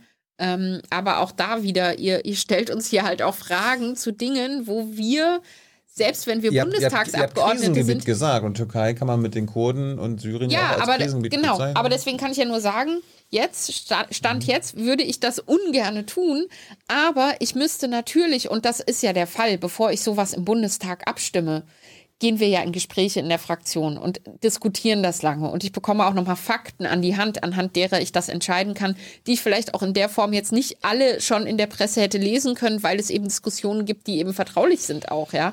Insofern finde ich das, ähm, ich kann die Frage verstehen, aber ich kann sie, glaube ich, nicht zufriedenstellend beantworten, Mhm. Nö, äh, also dass ihr irgendwie in fünf Jahren zu mir kommt, Nein, Nina, nein, da nein. hast du aber gesagt, weil, nein, nein. ne? Zufriedenstellend sind Antworten für mich, äh, wo ich sagen kann, ich kann sie nachvollziehen. Ich äh, sehe, dass ähm, zufriedenstellend muss nicht immer unbedingt heißen, das steht jetzt für ewig und fünf Jahre, sondern Der Chat reißt mir den Kopf, ab, wenn ich frage, Kampfdrohnen, ja oder nein?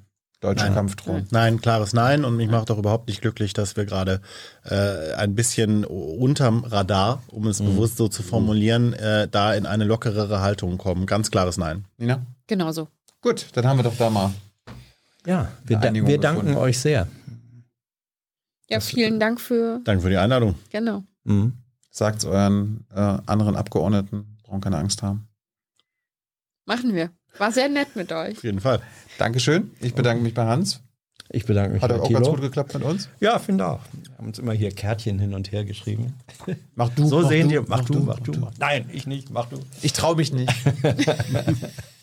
Nein, das, ich, Ich, glaube, ich, es ich hat- möchte, ich war Good Cop heute. Nein, Two Good Cops. das entscheiden die Zuschauer. Ja, f- finde ich auch. Nee, Plan, also, ist, Plan ist jedenfalls, dass wir uns nächste Woche wiedersehen. Dann unter anderem mit einem FDPler oder einer FDPlerin. Mhm. Versprochen. Danke, Nina. Danke, Sebastian. Schönen Abend noch. Bye, bye. tschüss.